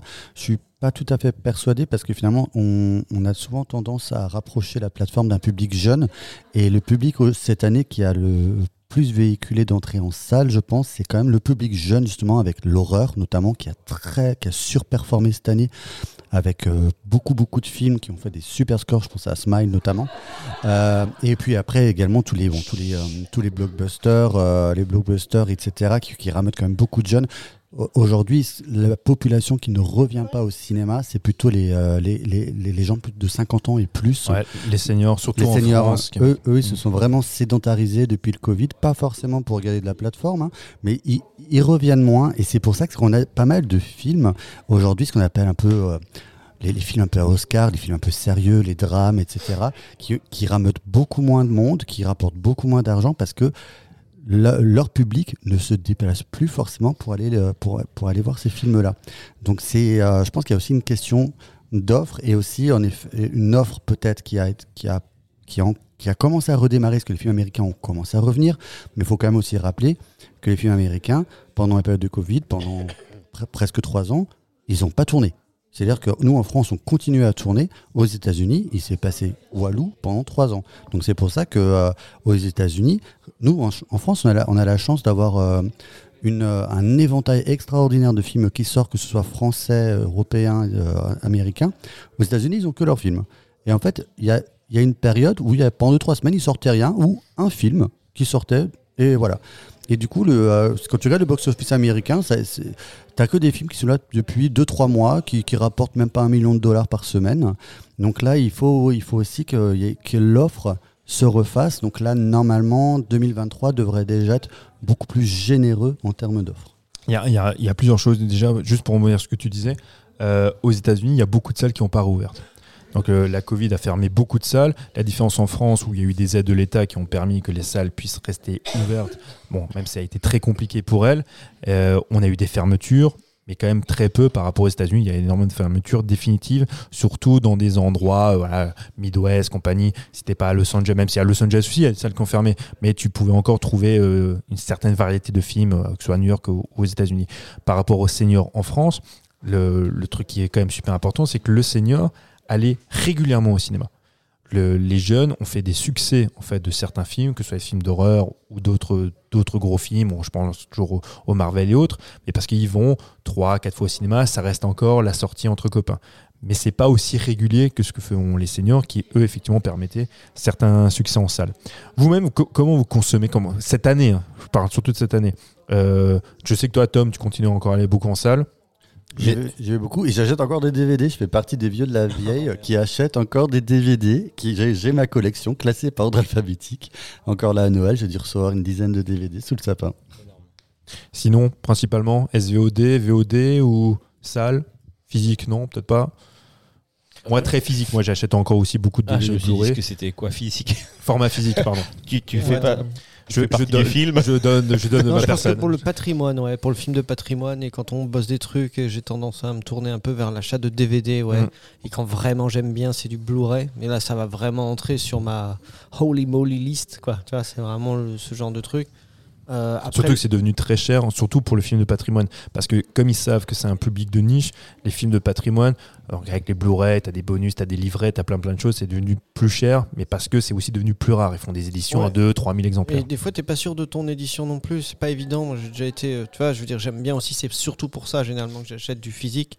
C'est parce que j'aime bien qu'il y ait des, des choses un petit peu en plus et des trucs. Et selon les éditions ou selon le.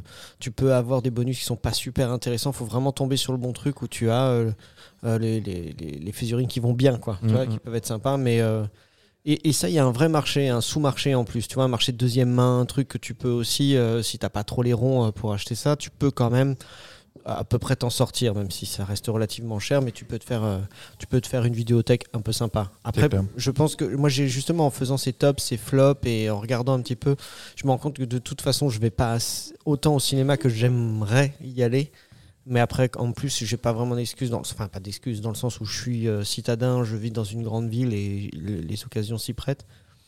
Euh, j'ai eu tout au début euh, un abonnement qui me permettait, et même là, j'allais même pas encore assez au Cinoche et je, je, je me rends compte que j'ai peut-être jamais. Ouais, enfin bon, bref. Donc on, on reste Pas sur VOD, streaming et éventuellement pour, des, pour du patrimoine encore physique. Ouais, c'est surtout là, mine de rien, que ça va se faire. Ouais.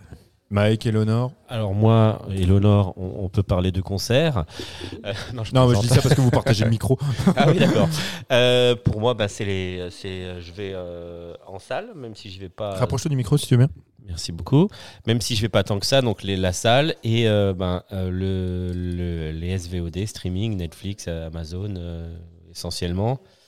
Et je suis, comme tu disais, assez zapper quand le film n'est pas Tu accroché. es très zapper, toi. Tu es très très zapper. Ouais, c'est ça. Dès que, mais en fait, dès que je prends un film au hasard, parce que parfois tu, tu cherches un truc à regarder, et tu regardes et tu, tu prends. Et en fait, c'est vrai que si dans les 10 minutes, euh, j'ai pas, euh, enfin, je suis fatigué ou ennuyé, quoi. ouais, ben, je, je zappe sur autre chose. Une série, un documentaire ou quoi que ce soit. Mais je suis comme euh, la plupart des gens, j'imagine. ouais, ouais. Très bien. Eleanor Pareil. Les salles dès que je peux. Mm. Euh, et puis euh, je fais tourner les médiathèques parce que euh, qui travaillent, ouais. Il y a, y y a des bons fonds de, de films de patrimoine justement et euh, Il y en a un que je cherchais dernièrement, je souhaitais louer, donc c'était Vivre de Kurosawa que j'ai pas trouvé, et donc je l'ai trouvé en médiathèque. Donc euh, voilà, ça peut aussi être une solution. En fait, ce qui, est, intéressant dans ce que vous dites, c'est que on peut toujours privilégier la salle. Il y a toujours encore des grands événements, des films qui sont en attente. On l'a vu tout à l'heure avec les attentes de 2023, qui restent des événements.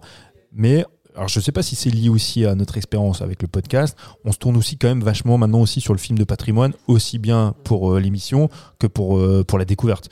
Donc voilà, et du coup, c'est euh, le meilleur système maintenant, le meilleur moyen de voir des films de patrimoine, ça reste le physique ou encore éventuellement la VOD. Mais donc, on en est encore là-dessus. Et la saisonnalité aussi, pour moi, ça joue. Joue beaucoup sur ma consommation euh, de streaming, enfin de, de SVOD. Oui, oui, oui, bah, un temps pluvieux. euh, un- Film heureux. Exactement, exactement. Oui, on en est là. Ah, chez nous, on devrait avoir le temps d'aller au cinéma quand même. Alors. non, non, justement, c'est le contraire. Non, non, mais en C'est-à-dire que- été, tu vas chercher la clim. C'est-à-dire que quand il fait pas beau, tu restes chez toi. Ah, je reste chez moi, je sors pas forcément et je. Voilà, SVOD Netflix, plutôt, euh, machin, Voilà, euh, c'est pas ça. envie d'aller au cinéma, je crois. Bah ouais, je- C'est ça, tu remettre sa veste, aller dans la voiture, aller au parking, Je- prendre son vélo. Ah, et tu peux y aller en vélo, quoi. Oui, c'est ce que j'ai dit. le je tram. sais. Bah, je sais bien. Un parapluie, le tram, hop, c'est bon. Ju- Juste pour clore en fait ce, ce sujet-là, euh, j'avais juste une remarque. Il y avait, il y avait un, il y a un monsieur qui est très important dans le cinéma américain qui s'appelle Paul Schrader. Donc Paul Schrader, cinéaste et euh, scénariste aussi de Taxi Driver, qui a dit que lui- on lui avait posé la question comment il voit l'avenir du cinéma. Il disait, je, il disait que bon, je, car- je, je suis un peu paraphrasé, mais l'avenir du cinéma, lui, il voit ça comme l'opéra aujourd'hui. C'est-à-dire que ça va être euh, quelque chose qui sera dédié à une certaine clientèle ou on va faire un spectateur un peu élitiste à qui on va lui proposer des grands films, des grands spectacles et des grandes expériences. en fait. Ouais, Oriane m'en parlait aujourd'hui, euh, euh, je crois que c'est à Brest ou dans Bretagne, ils ont, ils, ont, euh, ils ont sorti cette idée là un petit peu si tu veux, où tu payes je crois 18 balles Mm, ta mm. séance, mais ça va être une, une séance expérience où tu vas avoir, euh, euh, tu vas pas être, tu vas être sur ton canapé comme à la maison, tu vas avoir tout ce qui va bien à côté, tu vois, il y a plein de petites choses comme ça et, et ça va devenir un produit de luxe. en Eh fait. ben voilà. En fait, ma question, est-ce que vous êtes prêt à payer entre 18 et 30 euros pour voir trois fois dans l'année un grand spectacle au risque de se voir limiter la diversité du cinéma en salle, mais de la retrouver peut-être en VOD ou en SVOD, et uniquement aller en salle pour ce genre de spectacle dans certaines conditions, mais avec pour un prix plus onéreux. Est-ce que ça, pour vous, c'est déjà c'est intéressant, et est-ce que c'est viable pour l'avenir du cinéma? Je sais pas. Franchement, Franchement, je pense pas que ce soit viable. Moi, je pense que le truc qui est viable, c'est la formule abonnement actuelle. Je trouve que c'est une super proposition. Le seul problème, comme je l'ai dit, c'est l'accessibilité. C'est que c'est que pour les citadins. Les gens des campagnes ne peuvent pas en profiter. Après, pour euh, répondre à ta question, moi je trouve que ce serait plutôt dangereux parce que ça voudrait dire qu'on on privilégie en effet des, euh, des expériences très très fortes. Je pensais à Avatar par exemple, des choses comme ça. Et euh, donc euh, les gens vont y aller deux trois fois parce qu'ils vont, ils, ils vont payer très très cher, donc ils vont pas y aller tous les mois, ils vont pas y aller deux fois par semaine, ils vont, ils vont économiser pour ce gros film-là, mais au détriment de tous les autres qui n'iront pas voir ou qui se diront oh celui-là, je le regarderai à la télé. Aujourd'hui, je trouve que euh, aller au cinéma, c'est un acte militant. Et euh, si euh, moi personnellement, quand je vais au cinéma, c'est pour faire vivre ma salle de cinéma, qu'elle soit petite, que ce soit même aussi un multiplex, mais et aussi pour faire vivre, vivre toute la diversité qui peut être proposée. Mais moi, je suis pas favorable à ce qu'on a- à, à ce qu'on privilégie une expérience sur un type de film parce que clairement un truc en 4D avec des effets patati patata ça va être pour du avatar ça va pas être pour euh, pour vivre euh, ça, euh, Mm. du coup euh, dont Eleanor parlait Ok.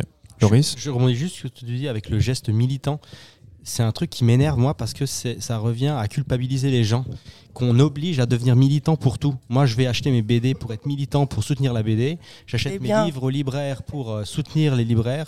Euh, je vais voir, je peux voir les films en, en- les, les films en salle pour soutenir. les- Mais du coup, au bout d'un moment, tu te dis, est-ce qu'on met pas trop cette responsabilité sur les épaules des gens? Et il faut aussi un peu, comment dire, il faut leur permettre beaucoup plus facilement d'accéder à la culture, parce que c'est un débat en ce moment en France, c'est tout simplement euh, euh, l'accès à la culture qui est de plus en plus compliqué, et il y a eu plein de choses qui ont été mises en place pour le faciliter.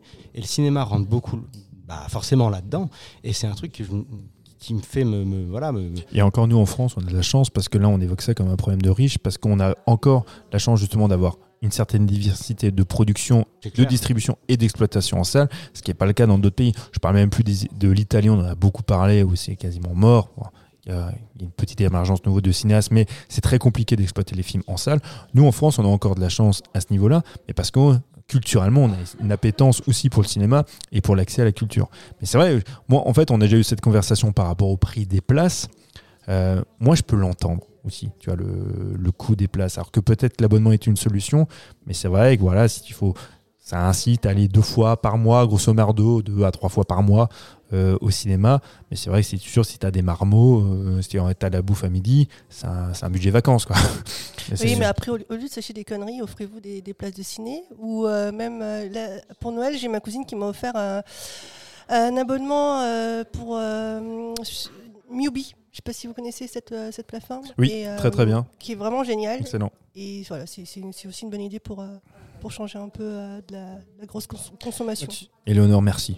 C'est ce ce qui me fait, ce qui me fait peur aussi dans tout ce qu'on vient de se dire, c'est encore cette, cette, euh, cet hiver là, juste là, il y a pas longtemps, l'expérience qu'on a, qu'on a eue. On n'en a pas parlé là, mais on a été voir Avatar ensemble, Avatar 2. On va en parler tout à l'heure. D'accord, on va en parler. Et euh, moi, dans l'espace, en espace de 24-48 heures, entre 24 et 48 heures, bah, le soir et le lendemain dans la journée, ouais, même pas, je sais même pas, peu importe, j'ai été voir le film qui a été un de nos tops à tous, dont on va parler euh, euh, incessamment sous peu là, dans les semaines qui viennent, c'est Annie Colère, et Mhm. Avatar 2.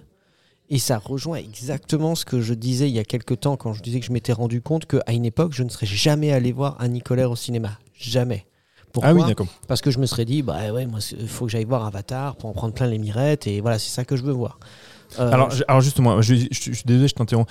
Qu'est-ce qui fait, mis à part le podcast, comment on peut faire pour susciter justement la curiosité des gens, pour se déplacer, pour avoir ce, ce type de pour film comme- Colère, par exemple au lieu d'aller voir Avatar Et je, je dis pas qu'il faut choisir entre l'un ou l'autre, mais comment on fait aujourd'hui pour euh, être plutôt inciter euh, effectivement les, des spectateurs à dire voilà, il y a d'autres un autre cinéma qui est, qui est proposé, parce qu'on a cette chance-là en, en France, je le rappelle encore, malgré Covid ou quoi, on a à peu près 10 à 12 films par semaine qui sortent. Nous, on habite dans une ville assez importante, euh, en- bon, à Strasbourg, qui a... Oui, Mike, oui, tu voulais dire Strasbourg. Et il y, a- quand même beaucoup de choix et de propositions. Bah, C'est très compliqué. Moi, ce qui m'a ouvert les yeux, c'est une discussion que j'ai eue avec vous. C'est aussi simple que ça. C'est le jour où on m'a demandé qu'est-ce que tu ressens? Combien de fois tu es sorti d'une salle blockbuster en disant ouais, pff, ouais, voilà. Voilà, non, sans plus. Et les quelques fois où, bah, c'est vrai, je sais pas, j'y serais peut-être pas allé tout seul, ça dépend, faut s'intéresser à certains sujets, à des gens qui s'intéressent à un autre cinéma. C'est très compliqué d'aller voir ça en salle parce que, euh, mis à part le trailer euh, qui qui peut évent- éventuellement te donner envie quand tu regardes, tu mets les deux trailers l'un à côté de l'autre, mais c'est implacable. Tu peux Alors, pas gagner ce J'ai une en question fait, c'est ouf. subsidiaire. En fait, c'est une question qui se pose depuis des années. Est-ce qu'il faut indexer le prix des places sur le budget du film? Non, mais c'est une vraie question qui se pose et qui revient en fait tous les ans quand ils sont en train de, de savoir comment on, on va gérer ça. Parce que du coup, ça veut dire que à Nicolas, dire, il, coup, il peut coûter 5, eu- 5 euros. 4 ou 5 euros, Ouais. ça peut faire venir plus de gens éventuellement parce que tu vas payer moins ton billet, ta place de ciné. Et par contre, Avatar, tu vas le payer 15 euros.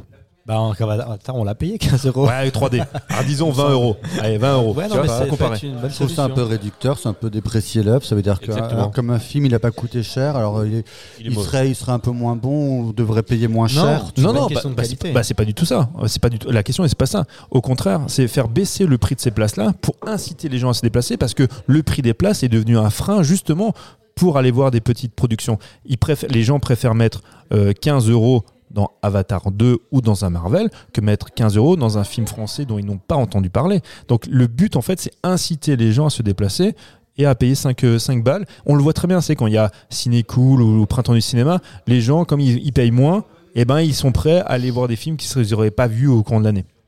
En fait, c'est ça l'idée. Bah, je reviens sur ce que disait Lolo tout à l'heure, et en fait, je pense qu'il y a un problème de fond aussi, qui est le, le moyen, les moyens qu'ont les gens d'aller au cinéma, de se payer le cinéma. Et c'est vrai que, comme dit, si tu prends le comparon entre quelqu'un comme nous, tu, je veux dire, tu as ton abonnement en ville de tram parce que tu le prends tout le temps, ou tu as ton vélo, tu as des grandes salles et tu as un abonnement. euh, aller au cinoche, c'est plus du tout le même coût. Tu vois ce que je veux dire? C'est Mhm. comme regarder un truc sur Netflix. Et à un moment donné, alors, les, si les cinoches de ville euh, ont peut-être moins besoin d'aide, entre guillemets, on va dire, parce que justement, il y a une grande affluence qui ne paye, enfin, qui, de ces frais inhérents à ces déplacements euh, à l'année, peuvent se permettre d'aller plus souvent en salle, ben peut-être qu'il faudrait, enfin, déjà, ouais, clairement, aider les cinémas. euh, qui sont euh, plus à- en bordure ou qui sont plus à la campagne, ou Mmh. ou justement, bah, si les gens déjà ils doivent se déplacer, bah, il faut absolument que le parking soit gratos, euh, ou alors qu'en tout cas il se répercute sur le prix du billet, qu'on le défalque le prix du parking. ou- Éventuellement, ouais. tu vois qu'il y a des trucs comme ça, je sais pas, mais à un moment donné, il faut clairement, c'est vrai que tu, tu- peux pas, tu peux Il y a- pas être Il y compétitif. a déjà euh, ouais, le GC euh, à Strasbourg là, ils font déjà ce truc. euh, tu, tu vas, tu utilises le parking, ils te, si tu vas au cinéma, c'est- ils, t'enlèvent plus, c'est 3 ça, c'est que euros, ça 4 euros de, de déjà, la place quoi. de parking. Ouais. Je sais pas, ça devient très compliqué. 3 hein. euros, ouais. Loris, un truc à dire juste pour clore en fait sur le sujet avant qu'on passe à, Ouais, à la fin. Il y a plein de solutions qui pourraient être proposées, mais peut-être un truc hybride euh, prochainement, c'est-à-dire mélanger euh, proposition euh, SVOD et salle, c'est-à-dire tu prends un abonnement où tu as accès à un, un- un catalogue en VOD et en même temps donne- qui te donne accès à certains, certains euh, cinémas limités, des choses comme ça. Ce serait peut-être une première possibilité. Euh, mais quand bien, quand bien même, euh, je veux dire, euh, la question de l'accessibilité, c'est primordial. Et puis les gens, comme dit, ils vont, quand ils vont trois fois par an au ciné, ils veulent rentabiliser leur place. Mmh. Voilà. C'est c'est une Oui. question simple. hein, c'est Ils veulent base, rentabiliser, hein. même s'ils sont avec des a priori, euh, ils veulent ren- rentabiliser. On est d'accord. Voilà. En, en parlant de gros succès en salle, ben on, on va finir. Sauf si quelqu'un avait quelque chose à dire, Mike, tu me faisais un coin de l'œil, du coin de l'œil, tu me faisais, Non, non. je sais pas. non, non, je je vais vous quitter 5 minutes parce que j'ai pas vu le film. Oui, mais non, bah non, tu vas quand même rester parce qu'on va, on va, bah, tu es bien gentil, mais tu restes quand même. on va parler en fait du film euh, Avatar 2, qui est le grand, gros événement de cette fin d'année. Donc pour ceux qui l'ont vu et qui ont un mot à dire, on va là-dessus. En fait, va, être sur le mode comme on fait habituellement, euh, critique du film d'actu. Donc on va chacun vous donner un peu de notre ressenti. Qui veut commencer, Loris?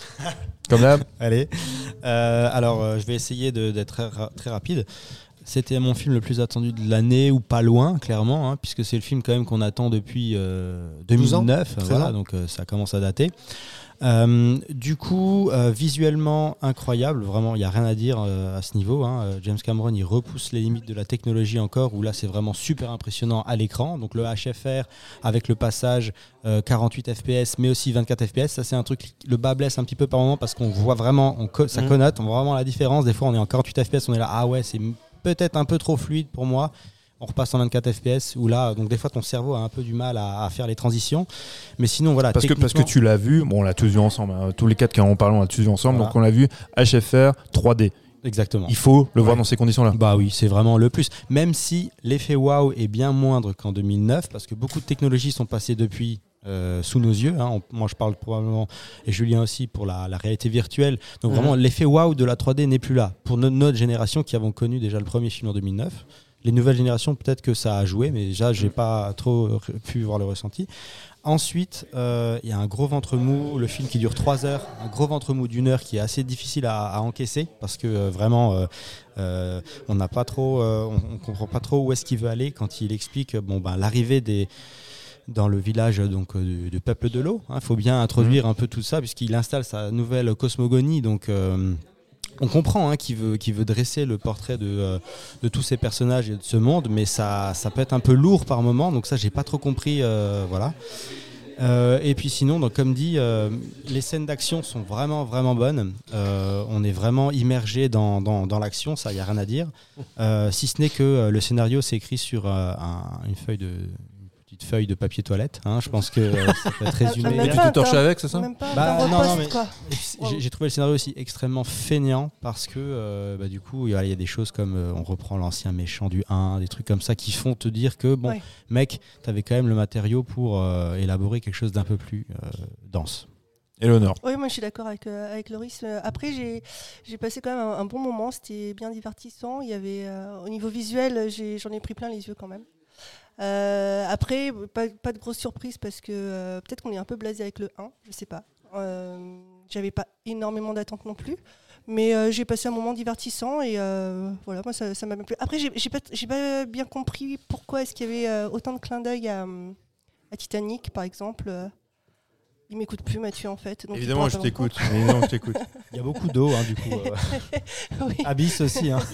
voilà. Donc il, il s'est auto, euh, je sais pas, euh, il s'est fait, il s'est fait plaisir, quoi. Mais, euh, Ah, il s'est fait auto, donc euh, je fais une autofellation. Quoi. Très bien.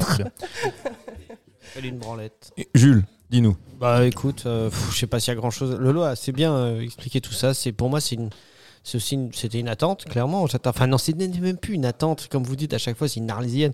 Moi, je ne l'attendais même plus. Je pensais que c'était un conte de fées, ce truc-là, et que ça n'arriverait jamais. Non, mais Tu quand, quand, quand il y a la date de sortie qui est tombée, là maintenant, la, la, la hype il commence à monter. Mais nous, je me souviens, on a eu cette conversation. Bien sûr on a dit, c'est vraiment le film qu'on a envie de faire en fin d'année. Est-ce qu'on est aigri? Ouais, enfin, Vraiment, c'est une vraie ben, question. Aigri, non, aigri, non, on n'est pas aigri, mais je pense qu'encore une fois, c'est ce qu'on disait pour Nope tout à l'heure, nos attentes sont très très hautes, en fait. Et c'est ça le problème, c'est des gars qui mettent la barre tellement haut que, et c'est souvent, c'est souvent comme ça que les mecs se cassent la gueule après, c'est parce qu'ils mettent la barre tellement haut qu'à un moment donné, tu es obligé de redescendre. Tu peux pas continuer à faire plus, plus, plus, plus. Et pourtant, c'est ce qu'ils veulent faire, hein, faire un troisième. essaie- un non mais je- quatrième. Oui, après oui. James Cameron, moi, le- les gars comme ça, moi je peux que leur dire merci parce que c'est grâce à des gens comme lui qui sont des dans tellement de domaines d'ailleurs. hein, Il y, a- il y a plein de gens qui sont comme ça, qui sont des gens edgy, qui vont loin, qui font de la recherche, qui poussent les technologies au, au maximum. Et c'est grâce à eux qu'on. C'est comme dans les, les militaires qu'après ou la médecine qu'on récupère des trucs. Tu vois, c'est exactement la même chose. Et à un moment donné, ben il va y avoir des retombées magnifiques pour tout ce qui est euh, de l'image de synthèse, de, de plein de choses. Nous, on va récupérer ça dans le jeu vidéo, on va le récupérer dans des films, on va le récupérer dans des trucs, et, et ça va servir pour encore des décennies euh, qui viennent. On, on a vu effectivement après la sortie du premier Avatar, euh, Bien sûr. ça a fait plus que des émules, ça a eu une énorme influence en fait euh, sur le cinéma, sur les jeux Pop vidéo. culture. Euh, exactement. Et justement sur, euh, en fait, sur l'impact euh, sur la pop culture, en fait, je voulais revenir par rapport. Alors non pas l'histoire forcément, parce qu'on disait voilà le bas blesse un un petit peu au niveau scénario, mais par contre à la cosmogonie, c'est quand même l'un des derniers films ou l'un- l'une des dernières ouais, productions majeures qui nous propose une cosmogonie qu'on ignorait jusqu'à présent, qui est complètement innovante. Comme Star Alors, Wars, quoi. voilà, c'est ça. Alors, bien sûr, il y a des- les influences sont multiples. On peut trouver ça dans la littérature, dans plein plein de choses. Il y a énormément d'influences. Mais d'une telle ampleur, vous, pouvez me contredire avec les jeux vidéo hein, qui proposent ça, mais d'une telle ampleur, qui a eu un tel impact culturel et populaire, c'est quand même la dernière production, qui plus est cinématographique, où il y a eu une véritable cosmogonie qui s'est créée. Ça, on ne peut pas lui reprocher. C'est clair, il y a un énorme travail qui est fait et ça se voit. Le seul problème qu'il y a, c'est que ça fait pas forcément un bon film. C'est pas parce que tu vas créer un univers gigantesque et tu vas en parler que ton film va être bon. Il peut être très chiant ton film. Il s'est passé trop de temps entre les deux aussi. Bah ouais, c'est clair. Et puis, euh, je veux dire, le film, comme je l'ai dit, il dure 3 heures. Il y a littéralement une heure, c'est une émission de Thalassa. Où ils vont. Ouais, Trois heures, Non, il faut mais- une entracte, hein, c'est pas Mais possible. vraiment, il y a un ventre mou qui fait que le spectateur peut sortir du film. Alors, il y a beaucoup de gens qui disent que c'est incroyable pendant 3 heures.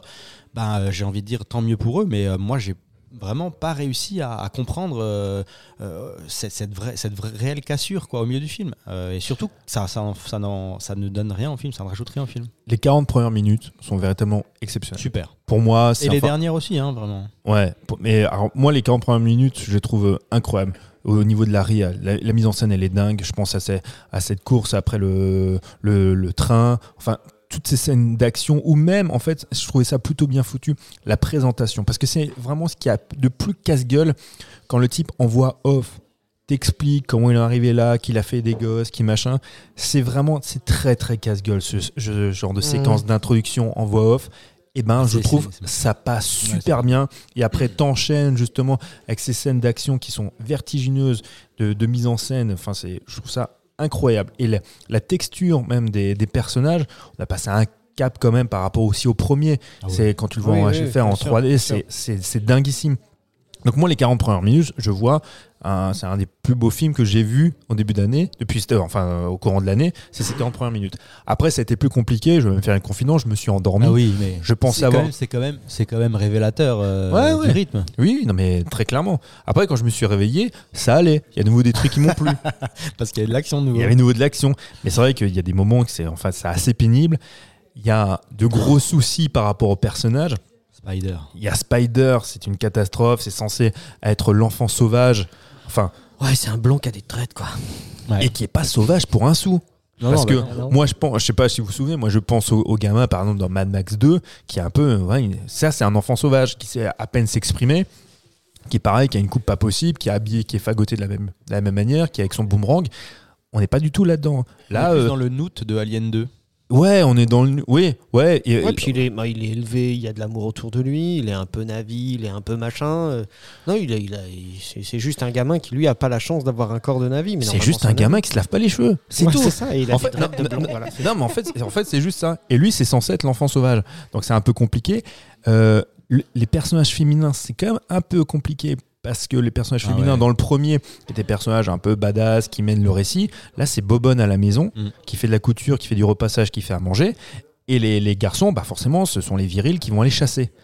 On est quand même dans un schéma extrêmement régressif par rapport à ce que le premier nous proposait. Parce que le premier, par contre, c'est quelque chose de très progressiste.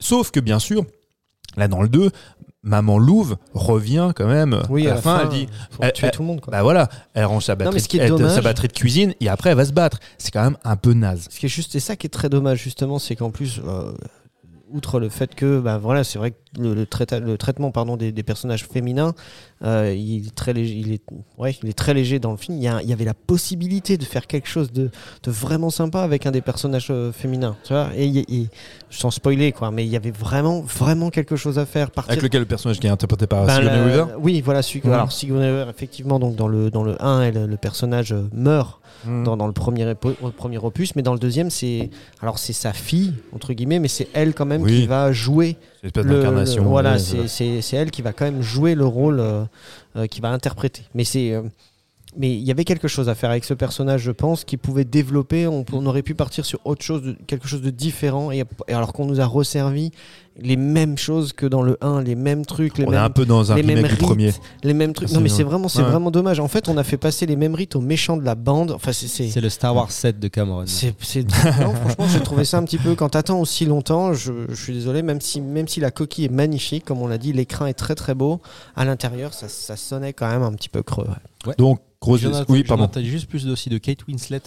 euh, parce qu'en fait, euh, elle est censée euh, jouer. euh, bah, elle, elle joue la. la- pour moi, c'est un name drop, c'est pas possible. Ouais, non, Euh, mais c'était bizarre parce que dans tout le marketing, elle est tout le temps là, elle fait toutes les interviews, elle dit qu'elle a passé 7 minutes Elle joue le sous personnage de Ronald. C'est la femme du chef du clan, Ouais. de, en gros, de- du Mm. peuple de, de Navi de l'eau, quoi. Mm, mm. Mais en fait, moi, j'attendais un rôle ultra présent, Mhm. euh, et puis pas du tout, surtout pour. C'est quand même une super actrice, donc euh, j'attendais un peu quelque chose de plus, voilà, de plus épais, de plus profond. Et puis en fait, euh, bah, peut-être que c'est pour Avatar 3. Ça se trouve, ils ont déjà tourné, il me semble, des parties, hein, donc. euh, Oui. non, moi, j'ai lu des trucs fous qui font peur. Genre, il a une version du 3 qui fait 9 heures, ou je sais pas quoi. Enfin, il- Oui, bah. c'est- non, mais Et après, Il faut les arrêter, ces gens-là. non, mais pour en revenir sur ce que tu- non, Faut mais les pour emprisonner. Faut les emprisonner, Alors, faut le- arrêter. Faut arrêter. Non, mais le truc, c'est que s'il a, il a, non mais c'est clair. Mais s'il a, il a prévu un truc, genre comme vous, vous êtes en train de le dire, c'est-à-dire une, une vraie cosmogonie, c'est-à-dire on va partir sur autre chose avec plein de peuples, plein de trucs, euh, le- les humains qui arrivent, euh, vraiment, enfin je sais pas ce qu'ils veulent aller faire avec ça, mais est-ce qu'on est parti pour plein d'opus, euh, pour plein de trucs et, Alors, alors et puis il va se passer je sais pas combien d'années. donc c'est hyper tributaire aussi du, du- du succès. Parce pour que là, il rappel, fonctionne apparemment. Alors pour, alors, office, ouais, alors pour rappel, c'est pas pour minimiser, mais selon les attentes. Donc là, il a dépassé le milliard. C'est le film donc, qui a, en France qui a le mieux marché, qui a dépassé Top Gun.